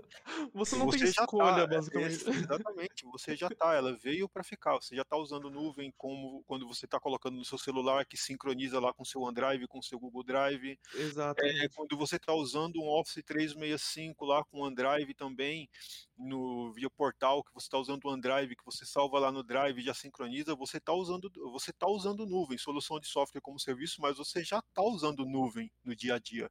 Aí é questão de, de desenvolvendo as skills, né? É, plataforma como serviço, ou software como serviço, ou infraestrutura como serviço, são skills, mas a nuvem ela já está na nossa realidade, a gente já está vivendo isso. Ai, muito tempo. Cara, se em 2020 o pessoal que tá. Mano, o pessoal que trabalha com TI se em 2020 eles não, tão, eles não começaram a entender isso e se atualizar, em 2021 eles vão ter que olhar isso e falar, cara, eu preciso. Eu definitivamente preciso manjar disso. É, e uma coisa muito, muito legal, você falou, a gente utiliza a nuvem no dia a dia. Uma coisa que eu não sabia e que eu, sem querer, vi quando a gente estava criando as redes sociais do canal, Vini. Hum. É, eu conectei no meu Google aqui do PC a conta, né? Instagram tal, do Facebook. E a gente mexeu lá pelo, pelo Facebook. Quando eu coloquei o Instagram de novo no meu celular, porque eu tava tendo um tempinho do Instagram no celular, porque eu tava perdendo muito tempo. É, quando eu conectei no Instagram, mano, ele automaticamente reconheceu minha conta do Google e puxou as minhas contas do, do Instagram e listou, mano. Eu falei, mano, eu não pedi pra fazer isso, velho. Aí apareceu lá, eu falei, nossa, pô, eu não pedi, mas sensacional, eu não sabia disso. Né? Não que isso seja totalmente seguro, mas. Ok. É, então, né? ok, né? Fazer o quê? Meu. Ah, e em relação ao próprio monitoramento em nuvem. Vocês na PHS, vocês têm esse, esse monitoramento em nuvem também? Ou... Sim, sim. É, nós subimos, sim. Eu, um tempo atrás eu subi um servidor Zabbix, é, infraestrutura como serviço.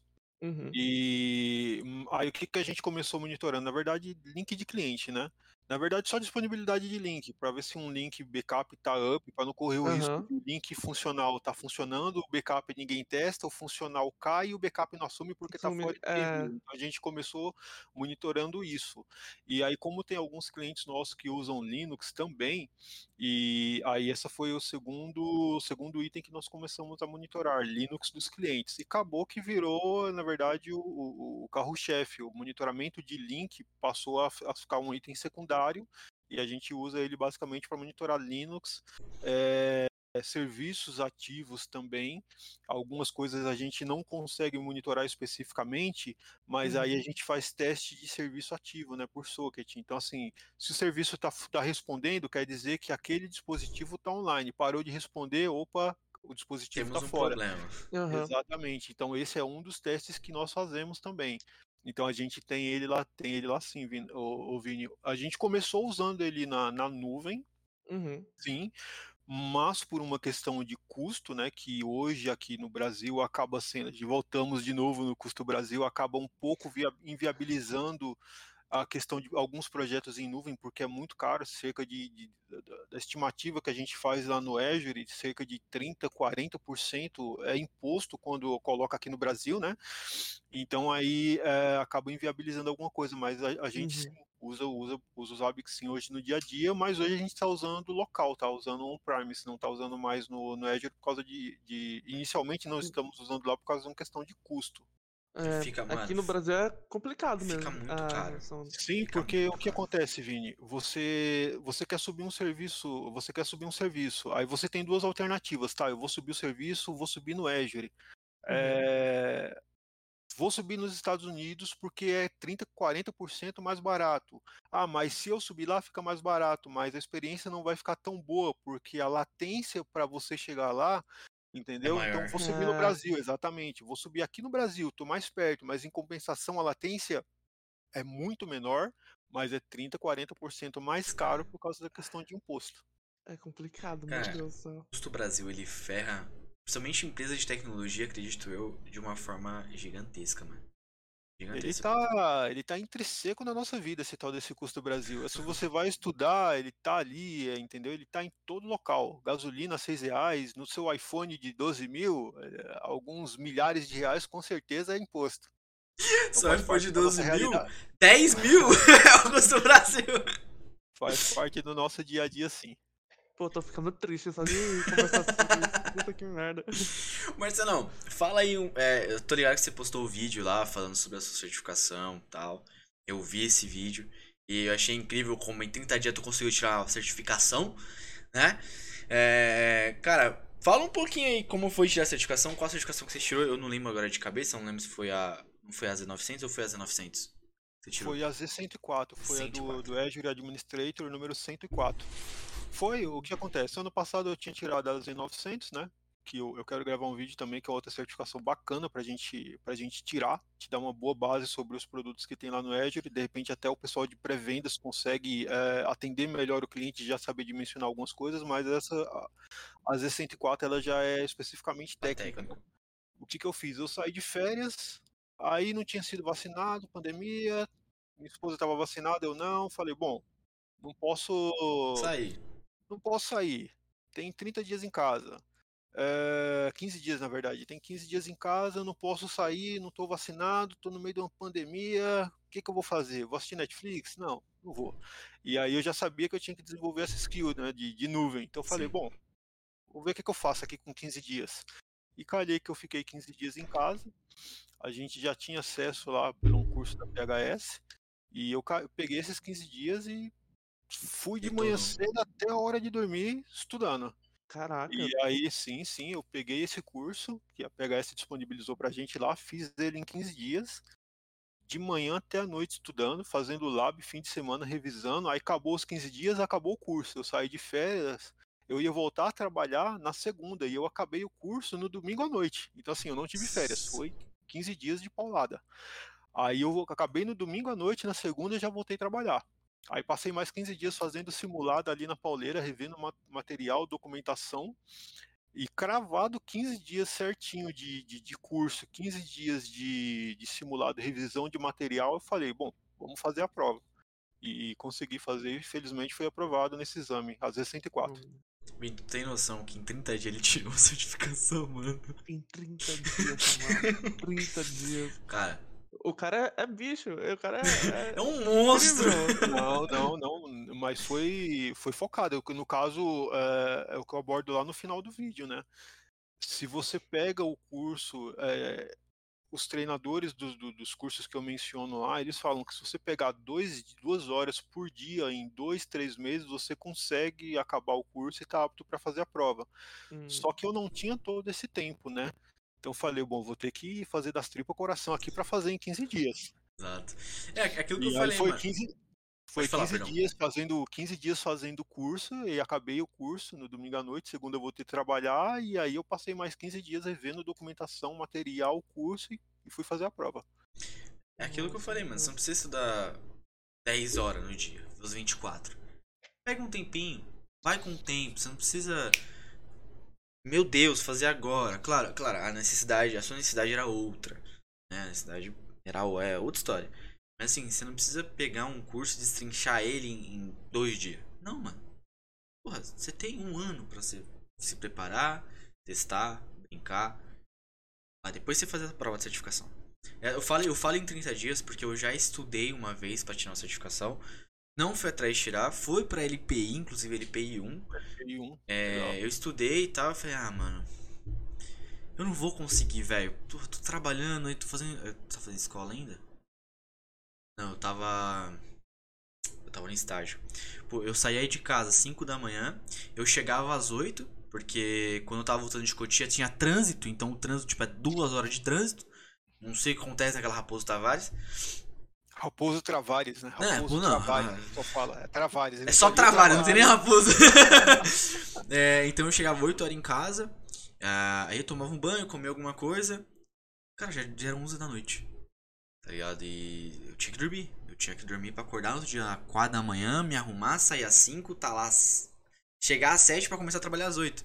É, tá que não fazia muita coisa lá, só que eu não podia ficar encafufado vendo vídeo no YouTube, estudando, porque eu tinha que trabalhar. Eu tinha que estar disponível a qualquer momento. Então, se for pra mim estudar, tipo, 15 minutos aí, alguém me dá uma cortada porque eu tenho que subir no outro prédio pra dar um suporte, não vou entender nada. Não é produtivo, né? É, Não já, aí já produtivo. não fica produtivo pra mim e eu vou me sentir mal. Então, pra mim não me sentir mal, eu tentei, eu falei, ah, cara, não vai dar certo.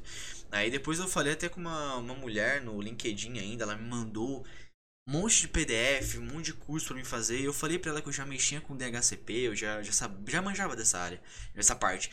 Ela falou pra mim, cara, você já tá mais pra LPI 2 do que LPI 1. Ela falou, faz esse simulado aqui. Eu fui fazer o simulado. Primeira questão era pegar alguns dados. era pegar alguns dados no, no prompt no, no terminal e alinhar eles com o comando TR. TR? Era um, era- um comandinho lá, o TR tava incluído também. O TR é pra você trocar a informação quando você dá um catch. Quem disse que eu consegui fazer? Era três linhas. Três linhas. O comando era uma. A ideia para o retorno do comando era três linhas. Eu não consegui fazer, mano. Falei, mano, eu sou um merda, velho. Eu não sei qual que é a resposta. É, e depois eu fui tentar. Eu fui ver o resto das coisas e eu falei, cara, eu preciso estudar mais. Mesmo que eu já tenha o conhecimento de, de LPI 2, como ela falou, eu ainda preciso estudar básico. Porque sem o básico você não serve pra nada. Porque você não sabe mexer no, no shell script, como sabe, você, na verdade, você não sabe brincar com comando na, no terminal, você não sabe, você- aí você não vai saber mexer no shell script. Você precisa saber o resultado daquele comando, você precisa saber a saída dele, pra você poder mexer com ele. É, então, essa parte de certificação, eu quero correr atrás, eu vou tentar correr atrás, na verdade, eu- na verdade, eu quero. Tentar não, eu tenho que correr atrás. Porque eu tenho que me atualizar. É. É, o problema é que eu não quero correr só pra parte de, de certificação Microsoft. Eu quero pegar essa parte de certificação de LPI, mexer um pouquinho mais com Linux, brincar com Linux. Eu gosto de Linux. Como, como o Marcelo falou, eu não sou fanboy do Linux. Claro que eu tito a galera que gosta de Microsoft que eu falo que Linux é melhor. Eu tenho, eu tenho que bater nessa tecla porque é da hora ver a galera titada. É, mas a parte de Linux pra mim é, ela é importante, porque se eu for mexer com a AWS, a maioria do que tem lá é Linux. Né? O que eu, como eu consigo colocar lá é mais barato é Linux. E é por isso que eu tenho a Linux tão enraizado pra mim assim. Mas claro que uma Z900 pra mexer com a Exchange, maravilhoso. Ainda mais a gente lá do suporte que mexe todo dia com isso. Sim, sim, Linux é Linux é tudo. É uma das que eu realmente eh, tenho aqui na minha listinha que eu quero tirar seriam essas certificações de Linux, né? Assim, a gente não vai conseguir, Samuca e Vini, se especializar em tudo. Eu vim aqui tá vender isso para vocês, isso é, eu vou estar mentindo. É, não vai conseguir. Então, assim, você vai separar as skills que você julga como prioritárias e vai focando ali. Nesse momento, né? Nesse momento, ó, a, a minha skill que eu, que eu tenho que desenvolver mais é essa parte de nuvem. Então, foquei nisso. É, aí o conhecimento de servidores on-prime, se ele não é perdido, não é um negócio que, ah, perdi oito anos da minha vida estudando isso. Não, você vai reutilizar tudo que você sabe de servidor local, de Active Directory, de DFS, de RAS, de servidor de VPN, você consegue reutilizar tudo isso lá na nuvem. Então, assim, nesse momento, a minha prioridade é focar em desenvolver essa parte de nuvem, né? Continuar agora no mês 10. Eh, já vou começar um outro treinamento agora da outra certificação da Z303. Mas sim, essa questão de Linux, Samuca, ela tá aqui, nunca deixou de existir. Eu já falei contigo várias vezes de tirar a Sim. certificação do Linux, mas ela tá aqui sim. Eu quero tirar, eu, eu- em algum momento eu vou, vou tirar. A gente só coloca na balança aquela questão de prioritário, né? Então, nesse Uhum. momento, eu vou fazer o AZ, mas o Linux ele continua sendo uma das paixões. Eu quero tirar sim. É porque Linux a gente, como você mesmo falou, uh, tem locais e momentos específicos que a gente usa Linux. A gente não Sim. vai pegar e usar Linux é, todo dia, o dia inteiro, como a gente mexe no Windows, por exemplo. O que a gente vai mais ver de problema hoje, né? O que coloca como. É, quem fala? O Adelan fala. É, o que coloca pano na nossa mesa é o Windows, mano. Então o que dá problema é o Windows, então a gente tem que estudar o Windows. Né? As pessoas usam o Windows, então é por isso que a gente tem que estudar o Windows. A não ser que a gente trabalhasse uma empresa de. É, em, em, como eu posso dizer? Implantação física, né? Porque a PHS não faz a implantação física, então. É, aí sim, talvez.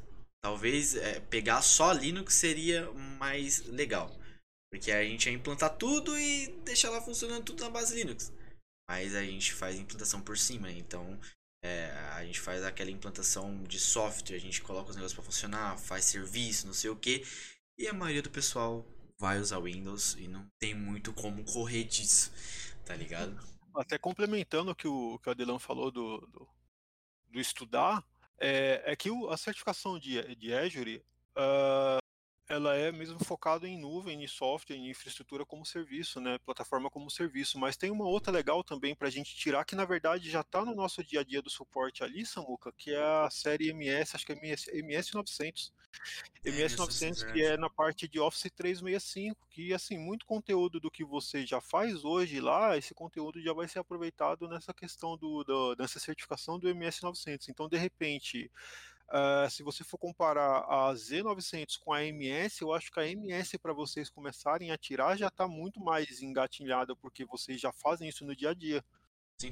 Assim, é claro que é direcionado a mim, porque a gente mexe com suporte lá, mas eu acho que é, essas, essas certificações, eu não vou dizer introdutórias porque eu não lembro exatamente da MS 900, mas essas certificações que mexem com o início ou básico do, do Office 365, por exemplo, eu acho que ela é válida para todo mundo.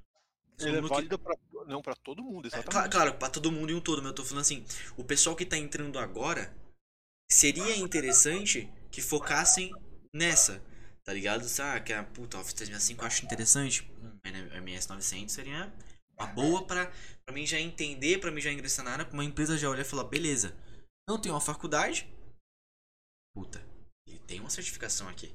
Tá? Ou pelo menos ele tentou tirar essa certificação. Ele tirou tantos por cento da certificação nessa, nessa prova. Então é interessante dele pegar. Eu não tô falando só o pessoal de, de suporte, o pessoal de desenvolvimento também. E até mais importante ainda, porque quando você trabalha com desenvolvimento, você trabalha com integração. E cara, se você consegue fazer uma, entrega, uma, perdão, uma integração com o Office 365 da vida, como a gente faz lá na, na PHS, mano, é, fica maravilhoso, velho. O seu tempo de, de análise de alguma coisa diminui muito, velho. Muito. Sim, sim. É, é, é, é o futuro. É, estudar, e assim, às vezes a gente vê o pessoal falando de, ah, eu tenho a certificação AZ900, aí tem a Z104, tem a Z aqui, por que, que eu vou tirar aqui de baixo, sendo que eu posso tirar aqui em cima?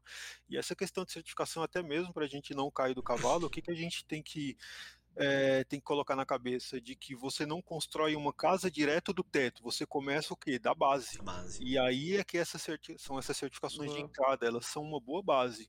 Inclusive, às vezes as pessoas desdenham de ah, Z900, MS900, não vou tirar. É, e quando algumas pessoas vão fazer, você vê que as pessoas tomam um pau nas provas. Então, assim, não desdenhe de certificação nenhuma, porque toda certificação, ela, quando ela vai ser implementada, ela é feita por um time de especialistas que colocam questões ali, entendeu?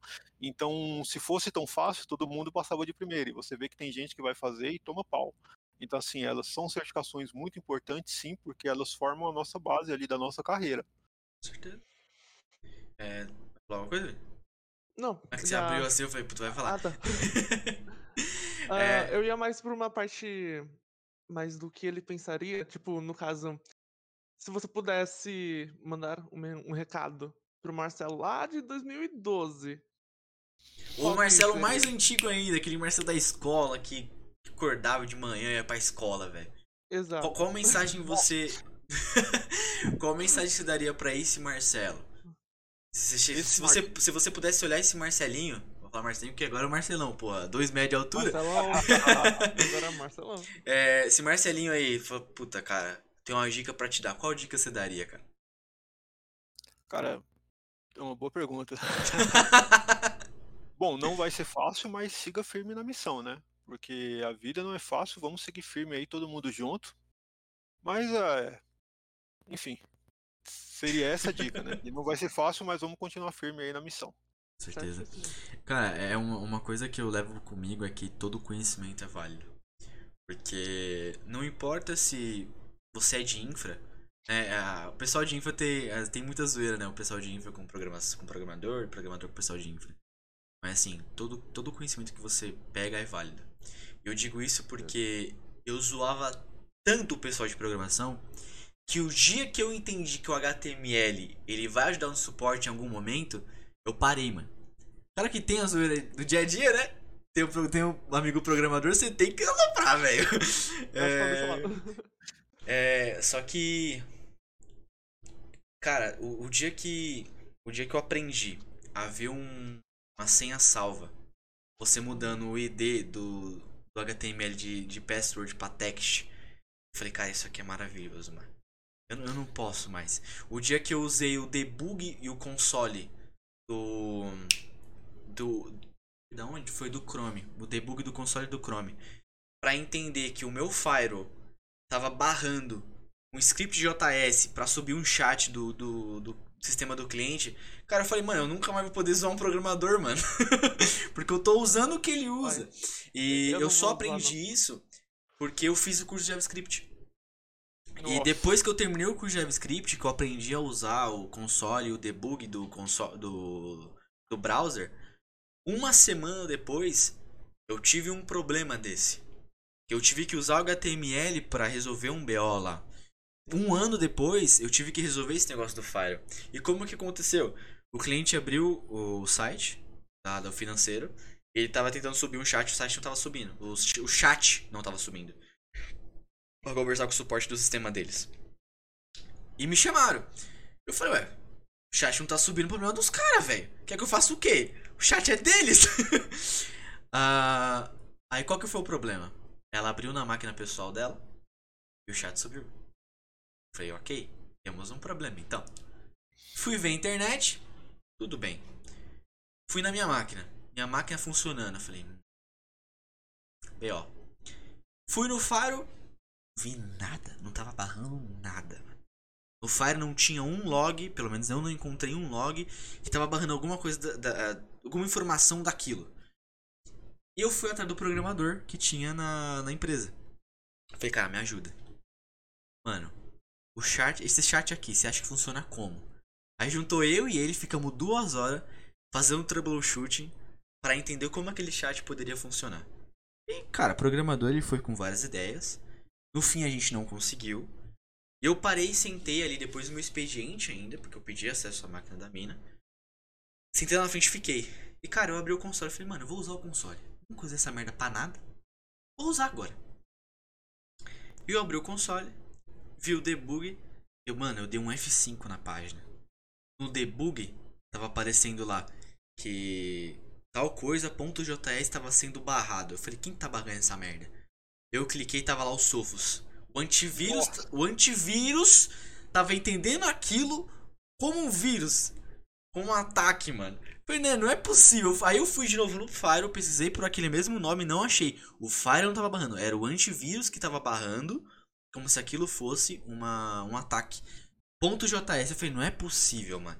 Aí eu tive que ir lá no antivírus, fazer uma regra pra não barrar nunca mais essa merda. E eu só descobri aquilo por causa do console. Então é por isso que eu falo que toda, toda, é, todo aprendizado que você tem, comece pela base. né? não importa se aquilo você já manja, velho, estuda de novo. Vai ter alguma coisinha que você pode tirar, tá ligado? Então, esse pessoal que fala, ah, não vou fazer tal certificação porque, ah, é inútil. Não é inútil, não. Já que você tá falando que é inútil, pega e faz, ah, sem estudar. Você não vai conseguir, mano. E tem uma outra também, Samuca. É, eu, eu acho que o estudar, ele tem que ser, a gente tem que, tem que encarar o ato de estudar como uma coisa prazerosa, entendeu? Nada pior do que você fazer alguma coisa contra a sua vontade. Então, assim, é, não faça por fazer. Escolha alguma coisa que você tem aptidão e faça aquilo, entendeu? Mas aquilo você tem que fazer de uma forma prazerosa. É, no caso do Vini já é de programação. escolha skills de programação e faça. Você vai ter muito mais prazer naquilo e, é, e, conforme for passando o tempo, você vai alcançando as devidas competências e futuramente já tirando as certificações. Exatamente. Então, não fazer por fazer, fazer. Escolher alguma coisa que te dê prazer, alguma coisa legal e estudar Uhum. aquilo, entendeu? É, não tem nada muito, muito, não tem nada melhor do que você ver a construção do conhecimento, entendeu? E aí depois você já aprendeu tanta coisa que você já, opa, aprendi isso, isso, isso aqui, eu acho que aquela certificação ali eu consigo tirar. E aquela certificação ela vem só para validar aquilo tudo que você já aprendeu, entendeu? Então, aproveitar muito mais a jornada em si, é, eu acho que a, a, jornada do aprendizado em si, ela acaba sendo tão vantajosa ou até mais do que a certificação, porque a certificação, beleza, você fez o exame ali naquela hora, passou, apareceu o LAPES, você tem aquela euforia ali, uma, duas, duas horas, dois dias que seja, passou, mas e o processo todo, e o mês ali estudando para tirar a, aquela documentação que você foi gerando, isso daí também acaba sendo, você vê o que você está aprendendo, acaba sendo muito, muito legal, você vê a, aquele seu progresso, entendeu? Sim, e mesmo que você não passe, seja numa prova, seja uma prova qualquer, seja numa certificação que seja, o conhecimento que você teve só por tentar estudar, na verdade, tentar estudar não, é, perdão, estudar e tentar fazer a prova, cara, já é recompensador, velho. Talvez, Sim. talvez você não tenha conseguido a certificação, por exemplo. Talvez eu estude uhum. daqui para frente e não consiga a certificação. Mas eu tenho certeza que conhecimento que eu, que eu consegui estudando, perdendo o cabelo, me estressando, no outro dia, mesmo sem certificação, eu vou usar. Exatamente. Vou usar. Exatamente às vezes não estava na sua hora de por um detalhe ou outro você não conseguiu aquela certificação naquele momento, mas futuramente você vai conseguir. Eu inclusive Exatamente. tenho uma experiência com isso. Lembra do curso lá de 2013 que eu falei que eu fiz? Hum? É, do Active Director? Então, essa daí foi a minha segunda reprovação de certificação. Nossa, velho. Sim, sim. Em 2013 eu comprei o livro, que é um dos que estão aqui na minha prateleira aqui atrás. Eu li ele todo, é, mas boiei lá naquela parte de servidor de federação que eu falei. É, aí falei, bom, vou fazer o curso. Aí eu fiz o curso só do Active Director. Paguei caraiada de dinheiro. e, e, falei, vou tentar fazer a prova. É, e não passei. Não passei, uhum. fui muito mal na prova. Falei, porra, mas que coisa, né? 2013. E, e aí o ano passado eu do, do, do, a prova do Active do Active Director do Windows Server 2016 alguns anos depois, com mais experiência que eu tinha adquirido a skill lá do servidor de federação, eu consegui passar. Então, assim, às vezes não é o seu momento, mas você uhum. vai juntando habilidade, competência, e depois de algum tempo, aquilo ali vem naturalmente, entendeu? Aquela sua aprovação vem naturalmente. Então, de repente, não é o momento, não é aquele momento, mas futuramente, quando você tentar com mais experiência, com certeza vai ter êxito. Uhum. O fato também é não deixar aquilo te abalar e desanimar, né? Porque tem pessoas que recebem uma recusação, né? Tipo, uma reprovação, elas desanimam total e não querem, não querem mais nem saber sobre o assunto. Sim, então, não pode. É, um... é, então. E aí é, é um ponto de, das pessoas não se deixarem abater, sabe? É, Sim, é um ponto, né? a primeira que eu tomei um. não passei é... foi a segunda prova do Windows 7, porque assim, eu fiz a primeira, que uhum. foi a do MCTS, e passei, né? E aí eu falei, porra, mas tem uma depois que tem uma outra letrinha ali no final. Eu tirei o MC, MCTS, mas tem uma outra aqui que é MCTP. É, eu vou tentar esse bicho aqui, né? Três letrinhas a mais. E aí eu marquei a prova, ingenuidade minha, né? Porque 2011 eu trabalhava no banco, eu não tinha, eu tinha certificação, mas eu não tinha nenhuma experiência. Eu falei, ah, vou tentar. E fui tentar, e fui marquei a prova, fui lá e Reprovado. Bomba. Sim, reprovado. E foram questões do tipo que eu falei, meu Deus do céu, se eu soubesse, eu já não tinha nem perdido 500 conto aqui nessa prova, já na época era 300 reais.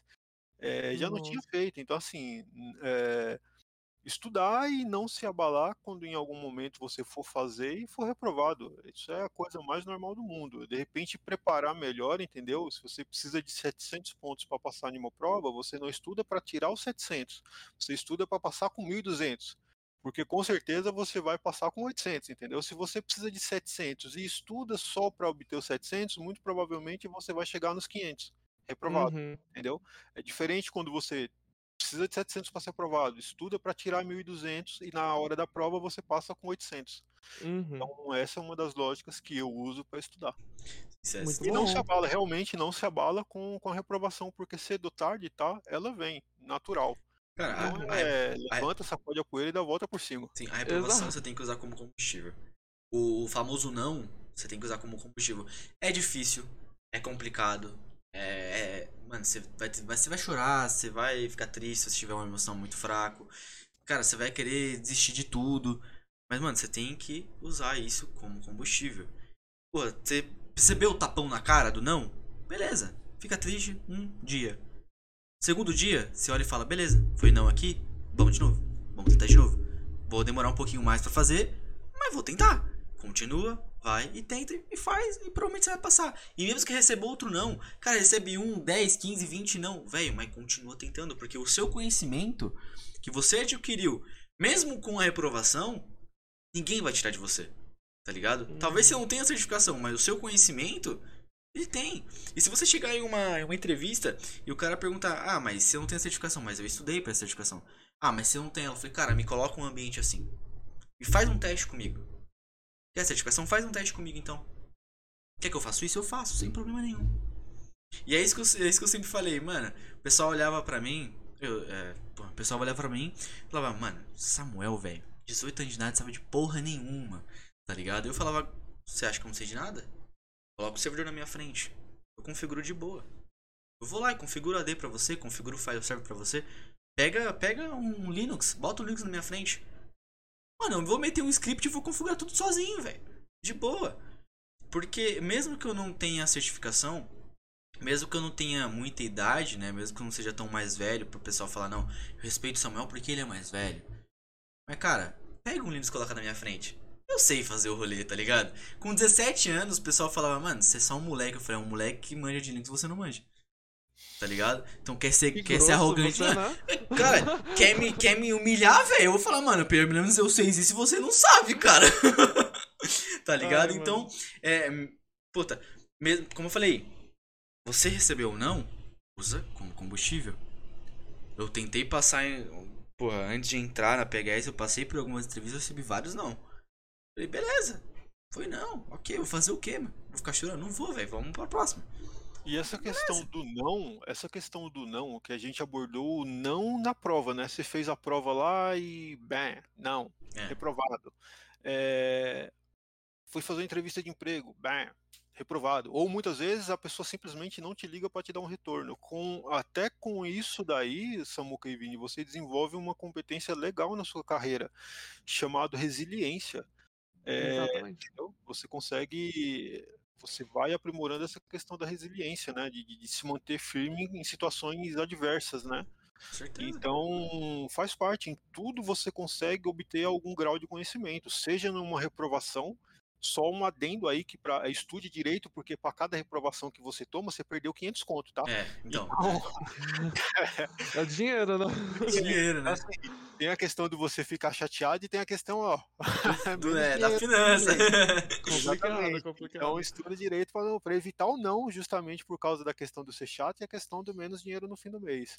É, mas naturalmente, quando você tá nessa situação adversa, seja ela qualquer que seja, é uma oportunidade de aprendizado, da questão da resiliência, né, de você se manter firme em uma situação adversa e usar de repente isso como um combustível, como o Samuca bem pontuou. Exatamente. Porque se tu. Se, porque, cara, se você pega um não, se você pega uma, uma reprovação, seja essa reprovação em qualquer coisa da sua vida, e você se deixa abalar pelo. Puta, recebi um não, velho. Ah, vou desistir disso aqui, esquece essa merda. É, caguei. Vou só deitar na minha cama e dormir. E aí? E amanhã? Amanhã você vai ficar mais mal, porque, puta, ontem eu não fiz nada, hoje também não vou fazer. Aí chega daqui um mês, um ano, fala, puta, mano, eu sou um merda, o que, que eu fiz de errado? O que, que você fez de errado? Foi ter esquecido. Foi ter esquecido de você, mano. Foi ter esquecido de se preocupar com você, porque você não pode deixar aquilo te abalar.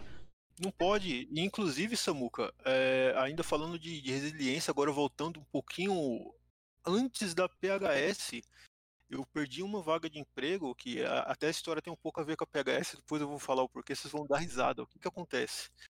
Eu tirei a certificação, traba, tava trabalhando no banco, é, só que eu não dirigia. Aí eu tirei a certificação. Aí eu mandei o currículo para uma empresa e com certificação me chamaram para fazer entrevista. Aí falou, não, Marcelo, você tem um perfil que a gente quer e não sei o que e tal, e tá de acordo com o salário, tá de acordo. Eu falei, tô de acordo. É, não, então beleza. Aí, aí, o gestor na época só me falou assim, passa aqui pra gente já te dar a chave do carro e uhum. já te explicar como é que funciona o KM. Só que eu não dirigia. Só que para ele, se o cara já tem uma certificação com 20 e tantos anos, é, entendeu? Ele já dirige. É. Aí eu só respondi, eu falei, porra, mas é KM? O que, que é isso? Aí ele, ah, não, você não dirige, Marcelo? Eu falei, não, não tem nem carta.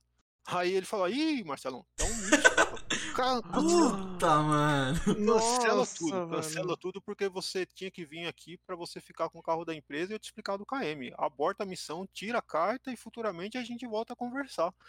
Então, assim, esse é, é, eu não me abalei, né? Eu falei, porra, tenho essa competência aqui, mas essa aqui não tenho, e por isso aqui eu não, não consegui entrar nessa empresa. Aí o que, que eu fiz? Estava trabalhando ainda no banco, uhum. e nas minhas férias fui marcar para tirar a CNH, né? As aulas de habilitação. E calhou que quando eu estava saindo da autoescola, que eu fiz a matrícula, o Paulo Dantas da PHS me ligou. E me ligou. Aí eu já fui sincero. Eu falei, ó, é, a vaga exige dirigir, porque não dirige, acabei de sair da autoescola. E aí, na época, eu não dirigia, né? Aí calhou que eu tava de férias do banco. Uhum. É, tinha acabado de sair da autoescola para estar tá tirando carta e fiz meio que um acordo com eles de, ó, beleza, uh, não é, tô de férias aqui, eu faço um teste com vocês. Se Nesse meio tempo, vocês gostarem do meu serviço, eu volto quando acabar as férias do banco, peço as contas e, e fico fixo com vocês. Se não, não, não, gostarem porque não dirijo, qualquer coisa do tipo, pelo menos eu ainda estou empregado no banco. E calhou que eu estou lá há nove anos. Então, assim, e a situação engraçada foi que eu tava, até o Guilherme, o pessoal vai lembrar dessa história, que como eu não dirigia e eu tava tirando a carta, quando eu saía com os caras, é, eu não tinha noção nenhuma de direção, né? Então, é, Meu Deus. Aí eu geralmente saía com o Guilherme, né? Aí eu ia falar, porra, Gui, eu vou, a gente vai para cliente, eu vou contigo, mas é o seguinte, eu vou olhando as suas pernas aqui, mas não é porque eu tô te achando bonito, não, até que eu quero ver como é que eu vou movimentar os pedais. Como parte do trajeto, eu ia olhando para as pernas deles ali, movimentar dos pedais. Ai, cara, é foda. tu, foi, tu foi com ele pra Taboão da Serra também, que ele se perdeu? Não, essa daí a gente deu muito, a gente deu, deu bastante risada junto, mas já passamos uma também, que a gente precisava ir pra um cliente na Anhanguera e era só pegar o.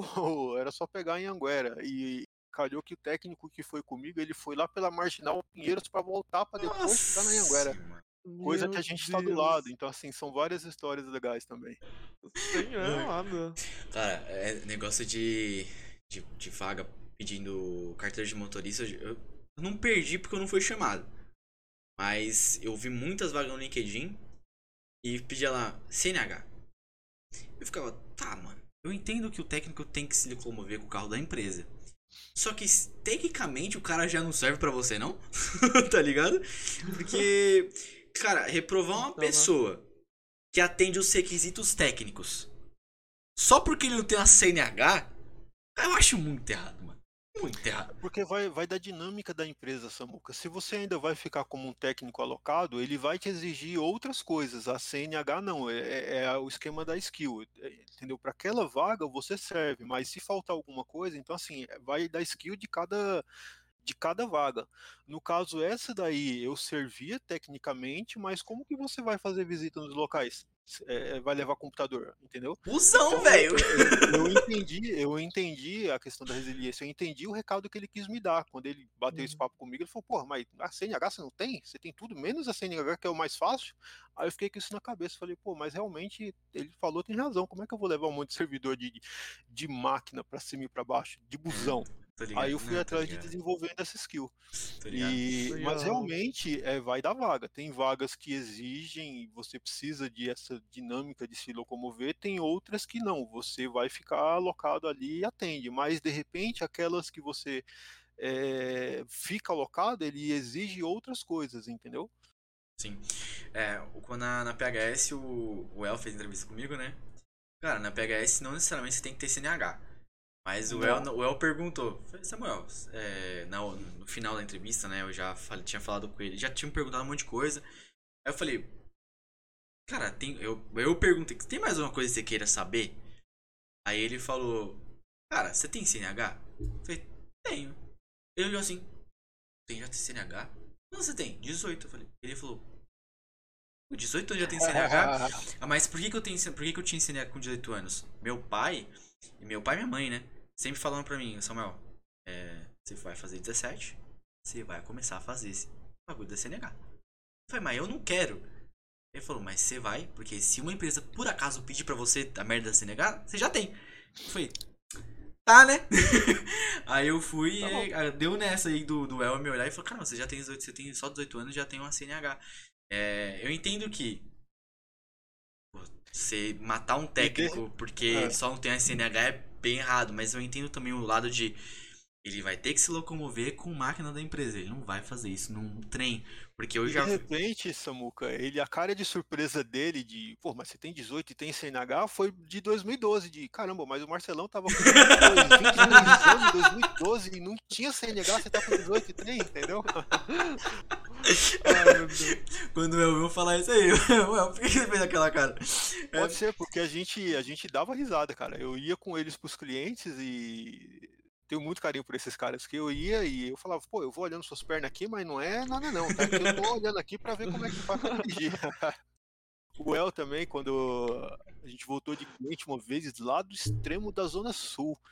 E aí ele parou o carro, como eu já tinha CNH, mas não tinha prática, né? Eu já tinha passado da CNH, já tinha tirado, mas não tinha prática. Aí eu vim tirando, eu vim trazendo o carro. E assim, aí ele veio do lado, lá filmando com o celular, e mandou no, mandou no WhatsApp da firma mandou no grupo da firma lá, nem lembro o que, que tinha na época.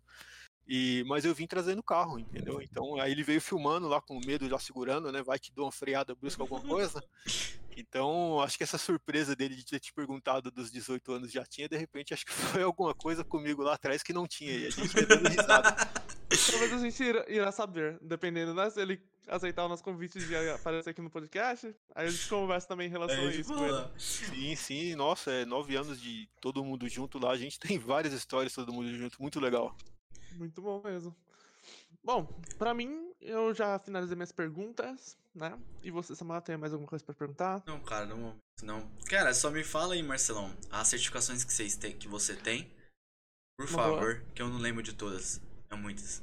Cara, são a, muitas. A, a mais recente, no caso, foi a do da Z104, a Z104, uh, que é a do Azure, a do as, as mais recentes, né? Aí teve a MS a, a Z900 que eu tirei o ano passado e antes da Z900 eu tinha tirado a do passei no exame de obtenção lá da certificação do Active Director do Windows Server 2016. Aí alguns MTAs e a, do, a certificação do Windows 7. Todas, todas essas daí tem que renovar com o tempo ou não? Essa questão de renovação de certificação, Samuca, ela é mais recente, tá? Ela é, ela é recente. Eu acho que ela começou, eles pedirem renovação na, especificamente nas provas de nuvem, tá? Especificamente na prova do, do AZ104, porque a Z900 eles não pedem renovação. Já a Z104 ela tem validade de um ano. A cada Caramba. um ano você tem que refazer a prova.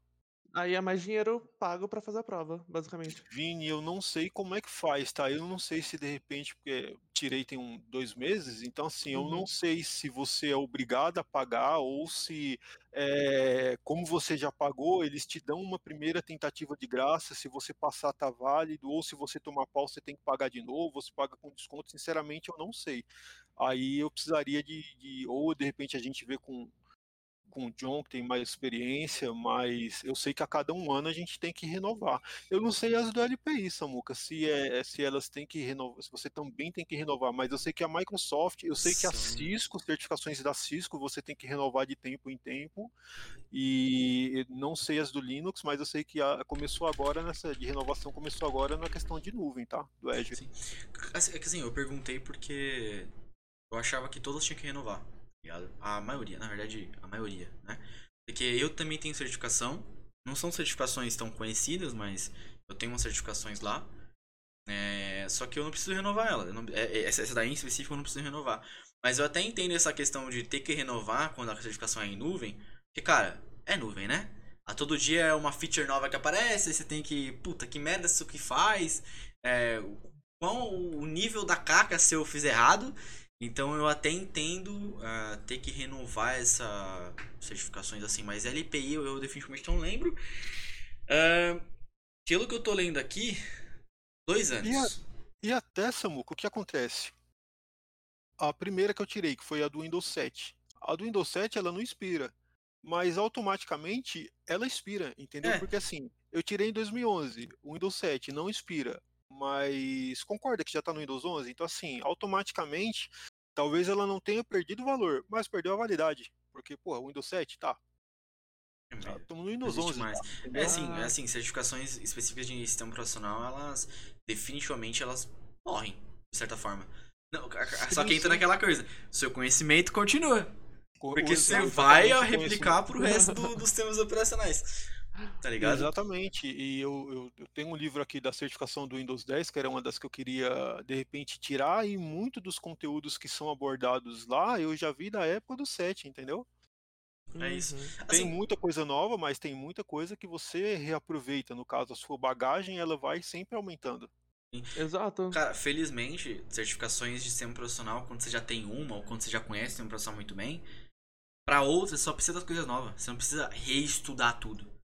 Porque o Windows, o Windows, o executar do Windows é a mesma coisa desde, desde o Windows XP, eu acho, até antes disso. Eu comecei a mexer no Windows XP, no caso, não mexi antes. Mas assim, o ncpa.cpl, você, mano, você acessa qualquer Windows, você acessa o ncpa.cpl. Então, é, felizmente, certificações de, de profissional, você, você já você não precisa estudar tudo de novo. Isso, e a certificação, a certificação ela vem, na verdade, como uma, uma, validação do conhecimento e da experiência que você tem ao longo de alguns anos, mas e a bagagem que você tem para chegar na certificação, entendeu? Então, independente de ser o Windows, esse Windows R, NCP, ACPL, esses comandos, ele do 7, mas se você executar no XP, com certeza tem alguma coisa. Então, assim, houve-se uma evolução ao longo dos anos, tem recursos novos de um sistema operacional para o outro, mas grande coisa você vai reaproveitando, entendeu? Com certeza. É igual agora, vai sair o Windows Server 2022. É, com certeza tem coisas novas, mas tem coisa que com certeza a gente reaproveita desde o Windows Server 2008, por exemplo. Active Directory continua tendo cinco FISMos tecnicamente, continua com, com, com cinco itens, servidor de certificado, federação. É, então, assim, e a bagagem? com certeza tem muita coisa nova, mas digamos que uma boa porcentagem ali você reaproveita do, do, do que você já vai conhecendo. Já sabe. É, cê, aquela coisa, você não vai, você só vai precisar estudar as coisas novas. Porque comando, né? Eu falo de, eu falo de comando porque é o que eu mais uso no dia a dia. Mas assim, co coisas específicas do sistema operacional você não precisa estudar. Né? Um, um, exemplo é quando eu comecei a mexer muito nos 10 lá no suporte e eu entrei nessa parte do Office 365 e tal. Eu, o Gui me avisou que tinha dois locais pra você mexer nas contas conectadas da Microsoft no Windows, Windows 10. Eu só sabia de uma. Na hora que o Gui falou, cara, a terceira opção. Eu fui na terceira opção, tava lá as contas conectadas. Falei, ah, que lindeza. Olha só, eu não sabia dessa parte, eu não sabia. E tava tomando o pau do, do problema fazia uma hora já. Porque eu não sabia que era só desconectar na ter naquela terceira opção a conta para funcionar. Então, sistemas operacionais novos no Windows 7 não tem isso, por exemplo. Né? Então, sistemas operacionais você só precisa aprender aquela coisa nova ali que, que tá. Que apareceu naquele sistema profissional. Tá ligado? Sim, sim. É, é, bastante coisa que a gente tem que ir aprendendo, são bastante coisas, tecnologias novas que entram, bastante tecnologias novas que perdem a usabilidade, que não que deixem de existir, né? Sempre vai ter ambiente com Windows 7, mas o conhecimento a gente vai reaproveitando sim ao longo do, do ao longo do tempo. Com certeza. Cara, acho que é isso. Tem mais. Mano, Marcelão, quer dar alguma dica? Você quer falar mais é... alguma coisa? Você, sei lá. Cara, divulga seu canal. Fala aí. Sim, por favor. Fala aí, fala aí. Esses últimos minutinhos eu vou, Depois eu pego. É, o meu canal é Marcelo Washington, né? Do, do, do, do, YouTube. É um canal pequeno, tô começando agora. Eu tô, na verdade, eu fiz uma pós para docência, né? Então tô, tô me esforçando aí para ser professor. E lá eu tô colocando bastante vídeo sobre. Bastante vídeo, bastante, cinco vídeos sobre tecnologia. Pretendo gravar um aí nesse fim de semana e tô ensinando, tem coisa de tudo lá, ensinando desde como emagrecer até sobre tecnologias dessa muca. Sim, sim, emagrecer. Eu tô precisando emagrecer. Vou, vou vídeos. Por favor. Mas é. É, lá tem acho que três ou quatro vídeos que eu falo sobre cirurgia bariátrica que eu fiz ano passado. Ah, é verdade, né? É, É, Marcelão, e aí, como que tá sendo essa essa nova vida, cara? Eu sei que a gente já conversou, mas fala um pouquinho mais aí. Como que tá sendo essa nova vida, cara?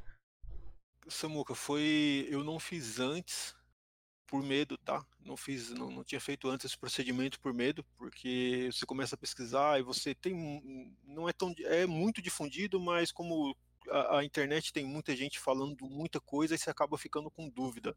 E eu sou adepto do na dúvida não faça, né? Eu sou adepto dessa Uhum. metodologia. Ou você tem plena certeza, ou na dúvida não faz. E se eu pudesse voltar no tempo, em 2019, lá na época que eu tava com 172 quilos, eu tinha feito. Porque assim, eu demorei para fazer porque eu pensei, porra, mas aqui tá todo mundo falando que quem faz morre, não sei o quê, então não vou fazer.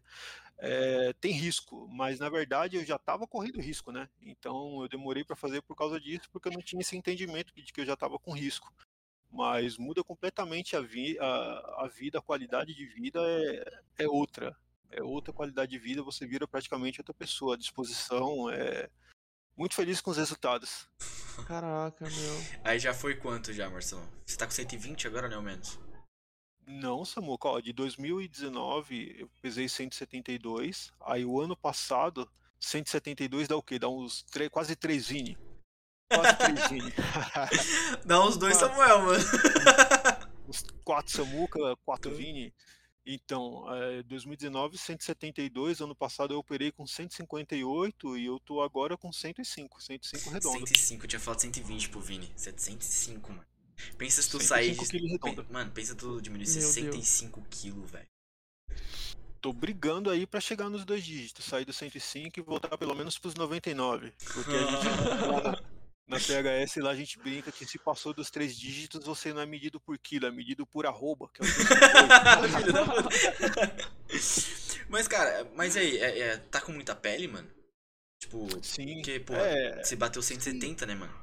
Sim, sim, eu vou ter que ano que vem talvez fazer aquela operação para abdominoplastia para tirar excesso de pele, mas Samuel, tô super animado para fazer porque assim, causa e efeito. A pele não se esticou sozinha. Eu engordei, eu pisei na bola. Então eu tenho essa consciência de que vou operar. é, talvez vai ter alguma coisa de dor, porque algum efeito colateral, mas paciência. Fui eu que causei isso, entendeu? Então nada mais justo do que eu corrigir a merda que eu fiz, né? é, exatamente. Paciência. Exatamente. Mas quanto, quanto, quanto você tem de altura, Marcelão? Cara, eu tô com. Acho que um Dois 92, metro e não- dez, tá ligado? Não, não. Não, não, eu tô com 1,92, 1,93 por aí. 92 de altura, 170 quilos. Cara, eu conheci o Marcelão em 2019. Mano. Véi, você era uma porta, mano. Cheira Alto pra porra. Gigante. Quanto você tem de altura, Vini? Eu tenho 1,87. 17, tá chegando no Marcelão também. 1,87? Tô chegando, hein? Aham. 1,87, Vini Altão também. Altão, mano, altão esse moleque. Cara, é- ele era da minha. Ele, ele, ele era mais baixo que eu. O Vini era mais baixo É. que eu. Eu era um E- botijão, um botijão de gás. Literalmente. O, o Vini, o Eu Vini não era. tinha pescoço. não. Isso daqui, Marcelo, é, é inovador pra mim. Isso daqui nasceu agora. Ter pescoço pro Vini é novo, tá ligado? Então, então nós estamos juntos, Vini, porque eu também. Antes eu não tinha pescoço, não. Nossa. Mas, cara, Marcelão, depois eu te mostro uma foto do Vini na, Não. festa de aniversário minha, mano. Numa festa Nossa. de aniversário que foi a minha festa de aniversário. Cara, Ah, o Vini vergonha. era. O Vini tava da minha altura. Só que o Vini, na escola, era mais baixo que eu.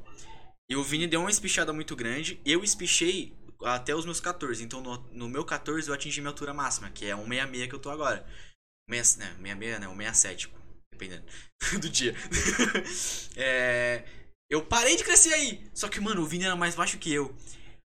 Dois anos. Foi o, foi o tempo máximo pra ele atingir 1,80. Eu falei, filho da puta, eu não cresço, mano. que droga. Caramba, Aí eu só comecei crescer anos, pula- passou dois anos, o Vini recebeu um service pack aí de altura. Não, cê o tá doido, mano. Véi, a mano, o Vini recebeu uma PT Get Update altura, tá ligado? 1,87 de altura. Fi desgraçado, mano. Aí eu tô aqui com 1,80. Eu fico do lado dele eu pareço um anão, viado. É, mas é foda. E assim, é, o Vini sempre foi muito gordinho. E eu acho que aqui nós três a gente sabe muito bem o que é sofrer sendo gordo, tá ligado? O Vini sempre foi muito gordinho. É, o, Vini, o Vini é até mais gordinho que eu. que o, é que o Vini cresceu, então o rosto dele deu uma afinada, é, o pescoço apareceu. Só que eu continuo da mesma altura, tá ligado? É, mas eu, felizmente, consegui controlar, né? Com o tempo, né? Você vai amadurecendo, você vai conseguindo. Fala, porra, é legal comer tudo isso aqui que eu tô comendo, tá ligado?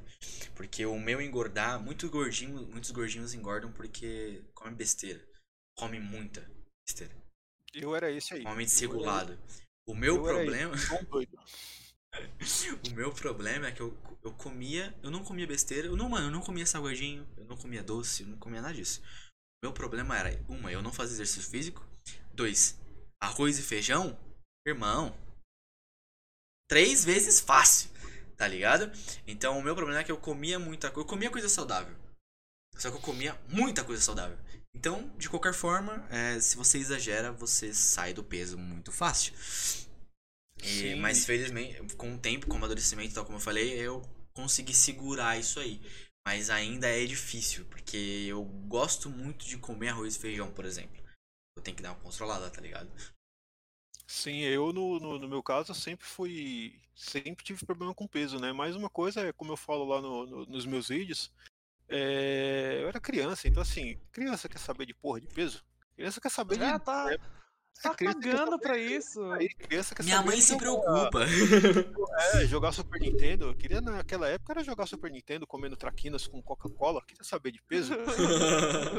E até que de repente eu tava com 18 anos, fui arrumar emprego e o uniforme não servia e uma bosta só. Aí eu falei, puta merda, agora que sim, minha mãe fa- falava que eu tinha que emagrecer agora é que eu tô entendendo. E essa é uma questão que segue em tratamento até hoje e agora que, que saiu do controle muito, que eu não tava conseguindo de jeito nenhum, que eu fui atrás da, da operação, né? Mas, cara, é quando você chega no seu limite, né, que você se olha e você fala, tá, ok, eu tenho que mudar isso aqui. Porque Sim. tá dando ruim, né? Exatamente, Samuca. E aí já entra uma competência, digamos assim, uma característica que a gente tem que ter para a vida, chamada hombridade, né? Tipo, aqui eu não tô conseguindo mais. E para você ter noção, ó, até meu cachorro tá falando aqui, realmente, estava gordo mesmo. E o que acontece? 2000 e 2019, quando eu tava com esse peso todo aí que eu falei, aí chegou 2020, a pandemia, né? Então, aí eu comecei para academia com a minha esposa, um pouquinho antes da pandemia, aí eu consegui voltar para 147 quilos. Então eu passei 2020 andando que nem um condenado, que eu sempre fiz caminhada de manhã cedo, né? Eu e minha esposa. E comecinho de, de pandemia eu andando que só e chegou no fim do ano, eu falei, não, eu devo ter emagrecido. Comecei a pandemia com 147, né? Então devo ter emagrecido aí e não vou precisar operar, que já estava na minha cabeça, né? É, E no final de 2020, quando eu fui me pesar, eu tava com, no, fim, no começo de 2020 eu tava com 147, Sim. no final eu tava com 158. Eu falei, mas que porra que é essa? Puta que pariu. Em vez de menos foi mais. Tô Aí, andando, tá vindo, cara? É, entendeu? Eu Falei, nossa senhora, não, não vou conseguir. Aí entrou a tal da hombridade. Eu falei, não, não vou conseguir. Daqui a pouco eu tô de novo no 170, eu tô batendo 200 quilos, é, sozinho eu não vou conseguir. Aí entra a tal da hombridade. Aí eu fui no cirurgião e fui atrás da operação. Sim. É, é, mas é é aquilo, mano. É, eu cheguei no meu limite quando eu fiz 18 anos. Fiz o estágio. Mano, eu sempre fui muito. Temperamento. Eu acho que nem temperamental não é uma boa palavra, mas sempre fui muito ansioso né, e estressado. Eu acho que todo gordinho é ansioso, né, Samuca? Ah, eu- a, a maioria, a maioria pelo menos, A eu acho maioria. que 90%, 95% é, é, ele é muito ansioso. Uns só que- 99%. Uns 99,9%. É, cara, e quando eu saí do meu estágio, como eu era muito estressado, então estar em um, em um busão rodeado por pessoas suadas, fedendo, e eu só queria chegar em casa pra comer alguma coisa e deitar, mano. Aquilo me, aquilo me fazia ficar estressado, porque eu. Mano, eu tenho que voltar pra casa. Não sei o que vai acontecer. Eu tô aqui duas horas já na condição. É, e eu tenho que chegar em casa e me começava a ficar ansioso, começava a dar fome. Quando eu chegava em casa, mano, eu detonava, velho. Era uma montanha de comida, arroz e feijão e mistura e não sei o que. E quando eu entrei na, no outro trampo da outra fábrica, eu fiquei sozinho. Fiquei sozinho no setor inteiro. Mas não, eu acho que eu já falei pra ti, mas mano, eu cuidava de 70 máquinas. Nossa. Ou mais, sozinho. E eu cuidava de certificação da empresa de segurança, mano. Eita. Sozinho. E assim, é, tem muita gente- Sozinho não. Sozinho não. Você e Deus. Eu e Deus, mano. Eu e Deus. Deus me dava a paciência, porque se ele não desse paciência, desse força, eu tinha mat... Nossa, mano. Eu tinha quebrado tudo, falei, eu não tô aguentando mais, velho. É... Porque nesse tempo aí, eu... aí, nesse daí eu engordei. Porque eu no estágio, se você olhar uma foto minha, eu tava com 75 quilos. Eu tenho 1,66 de altura, então eu já tava acima do peso. Uhum. É, Quando eu entrei nesse, quando eu entrei nesse trampo aí, dois meses foi o tempo necessário pra mim sair de 75 pra ir pra 90. Tá ligado? Dois meses. Aí era marmita com salito. Era muita comida na marmita. Eu levava a minha marmita, eu não, não me dava conta porque eu sentia fome por causa da ansiedade. Eu queria comer alguma coisa. Quando eu saí dali, foi beleza, es- estou melhor. Só que eu fui alocado. Quando, quando eu tava alocado, deu aqueles problemas que a gente já sabe, não vou falar aqui, claro. Deu aqueles problemas lá alocado lá. E eu comecei a, eu comecei a comer besteira. Porque eu andava do cliente até a estação, era uma puta de uma rua reta pra caralho. E tinha umas lojinhas de doce. Nossa. Mano, vale alimentação, nunca ganhei na minha né? vida um vale alimentação, irmão. Tá- tá- Passava o cartão em tudo e dane-se. Mano, eu chegava em casa, era cinco paçoquinha no dia, era cinco paçoquinha na noite. E eu cheguei no momento, isso em 2019. Eu falei, cara, não dá mais pra mim não. Não, isso aqui não vai dar mais pra mim. Foi aí que eu atingi meu limite, eu acho que eu cheguei na hombridade e falei, cara, não dá mais. Eu não consigo mais. E aí em 2020 eu comecei, fiz academia, emagreci 10 quilos, saí de 95, fui pra 85. Pra muita gente fala, Parabéns, puta Samuca, bosta, Parabéns. mas pra mim, mano, é maravilhoso, tá ligado? Porque conquista, Porque foi em dois meses, porque foi em dois meses. Ai, Tá? Foi dois meses e meio, mais ou menos. Porque muita gente fala, porra, mas você poderia ter cons- conseguido mais, porque você não fez dieta de direito, não sei o que. Eu falei, irmão, Nossa, Samuca. eu não vou me restringir ao máximo, porque eu não consigo. Tá ligado? Você já tá acostumado com dieta. É simples, mano. Você que é magro e quer ganhar peso, é só você comer certo. Pra gente que é gordo, a gente tem que parar de comer, irmão. E é Pra foda. Você que é magro e quer ganhar peso, eu simplesmente te odeio. não, brincadeira. Não, mas assim, fala de culinária. É, o Gui, ele mandou mensagem pra mim, falou assim: ah, manda um salve pro Marcelão. Então, ele falou um salve. e ele queria perguntar uma coisa pra você: é, de onde surgiu os seus dotes culinários? Porque ele falou que seus pães recheados são divinos. Então, assim, conte pra gente. Então, Vini, lembra que eu falei que começo de 2019 eu tava com 147 e final de 2019 andando 7 km Baguete! Foi nesse meio tempo que eu desenvolvi esses dotes culinários, porque assim, você tava no meio de uma pandemia, não pode sair, você tá com medo de, velho, eu não sei se eu ou minha família tá todo mundo vivo, e aí como eu já tinha um problema com peso, é, isso daí de, de ansiedade acentua, né? Então assim, Uhum. aí eu trabalhava das 8 até o horário de que tinha que trabalhar e acabou. E à noite você não pode sair, não pode fazer nada. Eu falei, ah, tem nada para fazer, também não tem mais meu Super Nintendo, vou, vou aprender a cozinhar. E aí aprendi, né? Que eu já, na verdade, eu já, já fazia um arroz e feijão, alguma coisa básica. Eu falei, não, vamos fazer alguma coisa, né? Vamos ser gordo, vamos ser gordo direito. Aí foi nesse período da pandemia. Eu aprendi a fazer baguete, aprendi a fazer bolo de milho, aprendi a fazer sorvete de massa, Caraca! sorvete de massa. Cara, é, você me deu uma baguete, hein? Você me deu uma baguete. Meu aniversário Sim, é uma baguete, Marcelo. Não, baguete e bolo. você, quando você for lá na PHS lá, a gente combina um cafezão da manhã. Aí sim, eu gostei. Olha. Aí, cara, é, aí, enfim. no- Vini, aproveita também quando ele for lá também, se estiver por perto. É, vai lá, Eu, mano. É verdade, o favor, pessoal deixa Eu ele vou lá. fazer uma, eu vou fazer uma visita. Já conhece todo mundo da PHS, vai tomar um café com a gente lá, pô. É, o, Marce- o Ah, Paulinho oi, tava falando com ele, mano. Depois, né, depois eu conto em off, mas o Pa- o Paulinho tava falando com ele já. Ah, Nossa. Vini, é, então, pô. Tiver um churrasco da firma lá, você tá mais que convocado pra ir lá. Por- Churrasco da firma, da firma, da firma, lá. Assim eu espero, né? Por favor, né? Qualquer coisa eu vou comprar o Paulinho. Não, mas, ó, vamos, vamos fazer o seguinte. É, vamos marcar outro dia. Aí a gente vem e fala só sobre saúde. Tá ligado? Porque, mano, É um ponto. saúde é. Assunto, Ah. assunto nós tem, viu? Assunto nós tem. Assunto pra saúde, ainda mais a gente que é gordinho. Aqui nós pode falar de tudo. Falar de caminhada às 6 horas da manhã, posso falar de cachorro também, que o meu já tá latindo aqui do lado. Aqui nós pode falar de tudo. Com certeza. Mas, mano, vamos marcar um dia então. Aí a gente traz, mas aí a gente traz lá o Gui. O Gui engordou na pandemia? Casou, né? Casou? Engordou? Não, não sei, ele engordou? Não, ele Engordou, falou que pô. engordou? Falou que engordou, falou que engordou. Ele falou que quando ele casou, a... porque a esposa dele é... faz culinária, né? Ele engordou. É o, o- o que Ah, verdade. O que Verdade, acontece? O que acontece? Como a gente tá todo mundo ali junto, um olhando pra cara do outro, eu, Marcelo, tenho a ligeira impressão de que você não percebe o que acontece com as pessoas. Por exemplo, eh, se o Gui engordou, eu nem percebi. Porque assim, eu conheço o Gui, há- a, gente tá junto há nove anos.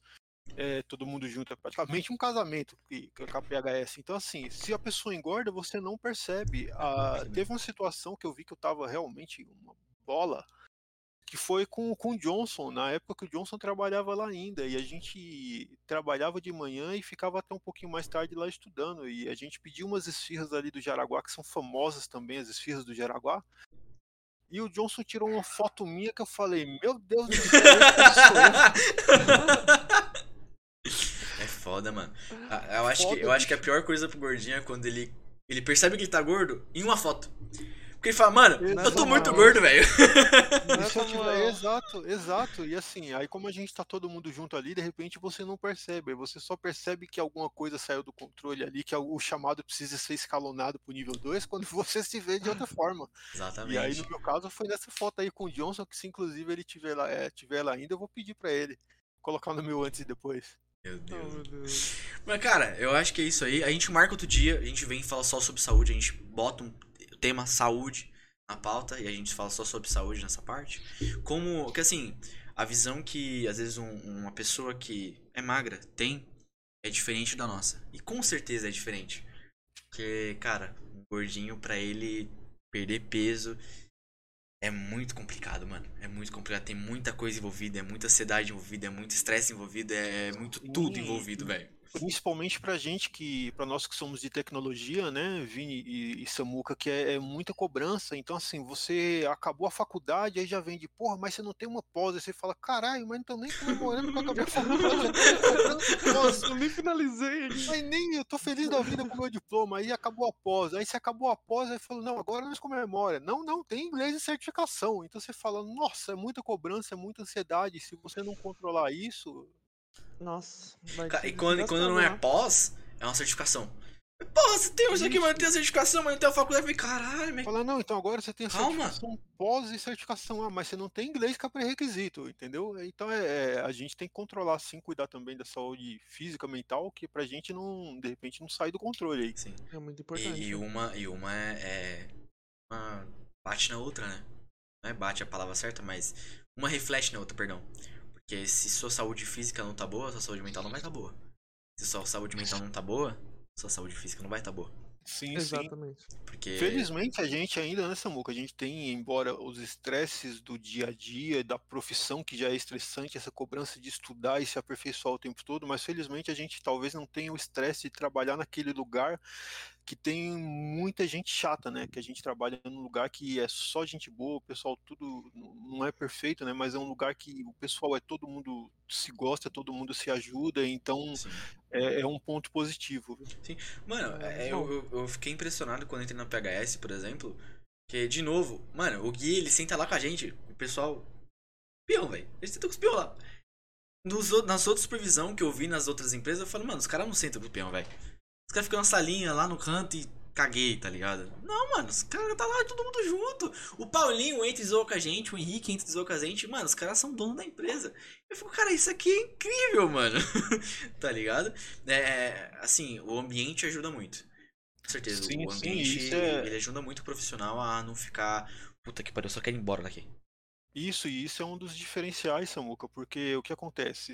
É, no caso dessa empresa grande que eu trabalhei do banco lá, você não tem contato com RH, você não tem contato com, com ninguém. É você, meia dúzia de cara lá que vai desmontar a máquina, e se você está insatisfeito, você não tem quem reclamar, ninguém tá te vendo, entendeu? Você só tem que estar tá lá e trabalhar. Aí quando você sai da empresa, que no caso eu saí de lá porque eu não gostava da eh, não, não era o tipo de serviço que eu queria fazer. Aí quando eu fui para PHS, aí no dia que eu fui pedir a demissão, aí o RH vem: "Ah, mas por que que você quer sair?", entendeu? E, e hoje não, hoje a gente você já trabalha do lado do Gui, o Gui além de ser o nosso líder, né? Ele também serve como um termômetro de, de ver como é que tá. Ah, não, o Samuca tá estressado por causa da faculdade, não, então vamos dar uma aliviada, o Vini tá com, com um problema tal, então acaba sendo um ambiente. É, esse ambiente muito humano que a gente é, trabalha hoje, felizmente colabora com os resultados que nós temos, né? Com certeza. O Gui, ele, ele faz a gestão do pessoal lá, que a gente falou no, no, com ele aqui. É, a, a, o, que vo, o que vocês fazem, né? O que todo, todo mundo lá faz. Ver alguém que fala muito quieto, fala, mano, o que, que tá acontecendo? O que aconteceu? Uhum. Vamos tomar uma cerveja, né? O Ale, geralmente. Vamos tomar uma cerveja, cara. Tocar resenha, tá ligado? É, Saudades. É, é, o ambiente, é incrível como o ambiente que, você, que, o, o funcionário tá, ele reflete muito no psicológico dele, no físico dele. É, e no físico eu digo, não tô falando de, porra, ah, ambiente é legal, tem comida, vou ficar gordo. Não, tô falando de estresse físico estresse físico. Porque além do estresse mental, tu tem aquela tensão no seu corpo de, mano, não tô à vontade. Eu quero ir embora. Tá ligado? Sim, então, não tem nada pior do que você trabalhar em um lugar que você não gosta, né? De que você já acorda de manhã e fala, puta merda, segunda-feira de novo, tem que ir pra lá. Porque assim, já é estressante. O Samuca, na época que ele morava em Itapevi, já era o que, Samuca? Duas horas e meia, três horas de condução para ir, horas. mais isso para voltar. Assim, você já se submete seis horas de condução para ir para um lugar estressante com um colega. Felizmente, a gente tem muita sorte de, de, de logicamente, não é perfeito, mas é, não passamos esses perrengues, né? É um ambiente muito humano com pessoas Sim. maravilhosas também. Sim, é, cara, muita gente vê isso e fala, puta, puxando saco na empresa, mas não é puxar saco é, somente a verdade, tá ligado? Porque eu já eu, o Marcelo, o Vini já trabalhou em outras empresas e a gente sabe muito bem como, como o ambiente é diferente. É um ambiente muda de empresa para empresa. Tem empresa que ninguém fala com ninguém, aí tem empresa que a galera fala, mas a galera é chata, e tem empresas que todo mundo fala com todo mundo, e você fica, mano, é incrível a diferença entre o ambiente de cada uma, tá ligado? Sim, sim, o ambiente diz muito, diz muito sobre, sobre a sua saúde física, sobre o seu rendimento. Uma coisa é você trabalhar num local que tá todo mundo ali, seu chefe já fungando de não, Samuca, você tá errado. Outra coisa é, é, é, é, o guia ali falou, não, Samuca, vamos lá, não tem a documentação, vamos consultar, vamos fazer, entendeu? Então realmente reflete também. Sim, cara, teve um Concordo. dia. Quer ver, ó, teve, teve um dia que eu tava, eu tava no estágio. E eu fui pegar um cara chegou em, meu chefe chegou em mim e falou assim, ó, eu preciso que você pegue é, uma caixa com com celulares. Tá bom. Segundo dia no estádio. Fui lá, antes do meu almoço, eu peguei as caixas, três caixas. Peguei as três caixas, levei lá na sala, coloquei em cima da mesa dele. Coloquei do lado da mesa dele. Ele chegou no meu celular, que tava no meu almoço, e falou: Porra, você trouxe as caixas erradas, o celular errado. Eu falei: Caralho, é, as caixas que você pediu. Falei, não, eu queria só celular tal. Falei, eu fiquei pensando, pô, por que você não avisou? Caralho, por que você não chegou e falou, quero a caixa do celular tal? Aí, aí ele ia falar, mas por que, que você não perguntou se eu queria. Eu preciso perguntar pra ti que tu. Qual caixa tu quer, cara? Ora, tu tem um monte de caixa lá, tu pediu o celular, trouxe o celular pra ti. Né? Ô, louco, meu, seja mais assertivo aí na fala. Exato, seja mais assertivo né? falando com o funcionário, tá ligado? É, e é aquela coisa como aconteceu isso aí, eu fiquei, caralho, mas. Era só ele falar que queria a caixa. Uma caixa só. Porra, pronto, acabou. Não tinha mais problema. Mas ok. Tá. Aí depois eu tive que pegar as caixas e levar de volta. Mas assim, porra. Saiba gerenciar o ambiente, tá ligado? Pro seu funcionário. Nem pra você, pro seu funcionário, mano. E se seu funcionário não tá bem, ele não vai fazer pela empresa. Ele não vai vestir a camisa da empresa. Sim, sim, é outra. A vida já é estressante, né? Pagar é, 6 reais na gasolina, 12 mil no iPhone, você vai no mercado, tudo 4 caro. horas em condução. Tudo aí é 4 horas em condução, mais cobrança. Então, assim, a vida é, já é chato, né? Você vai ficar 8 horas lá com, com Samuca, com Vini. Então, o mínimo que você faz é tornar aquelas 8 horas ali o mais agradável possível, né? Sim, é. Só já é encrenqueira. Pô, no suporte, alguém fala. Alguém baixa na mesa e fala, puta merda, não funcionou. Todo mundo olha assim, véi, para de bater na mesa, não sei o que, zoando, todo mundo brincando. O- a pessoa tá estressada com o chamado, ela acaba rindo. Com a situação que todo mundo olhou e zoou, riu também.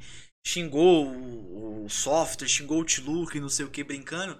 Então, isso acaba trazendo a pessoa e fala, porra, mano, tô, tô bem aqui, tá ligado? Pô, tem.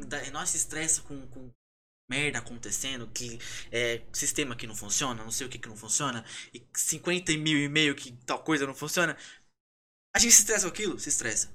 Só que o ambiente, ele, ele, ele torna a experiência, tipo, tranquilo.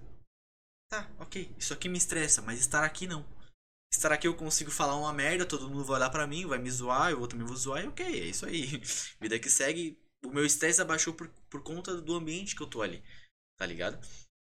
Acho que é essa parte importante, você manter um ambiente amigável pra você e pro seu funcionário. Exato. Ah, sim, com certeza.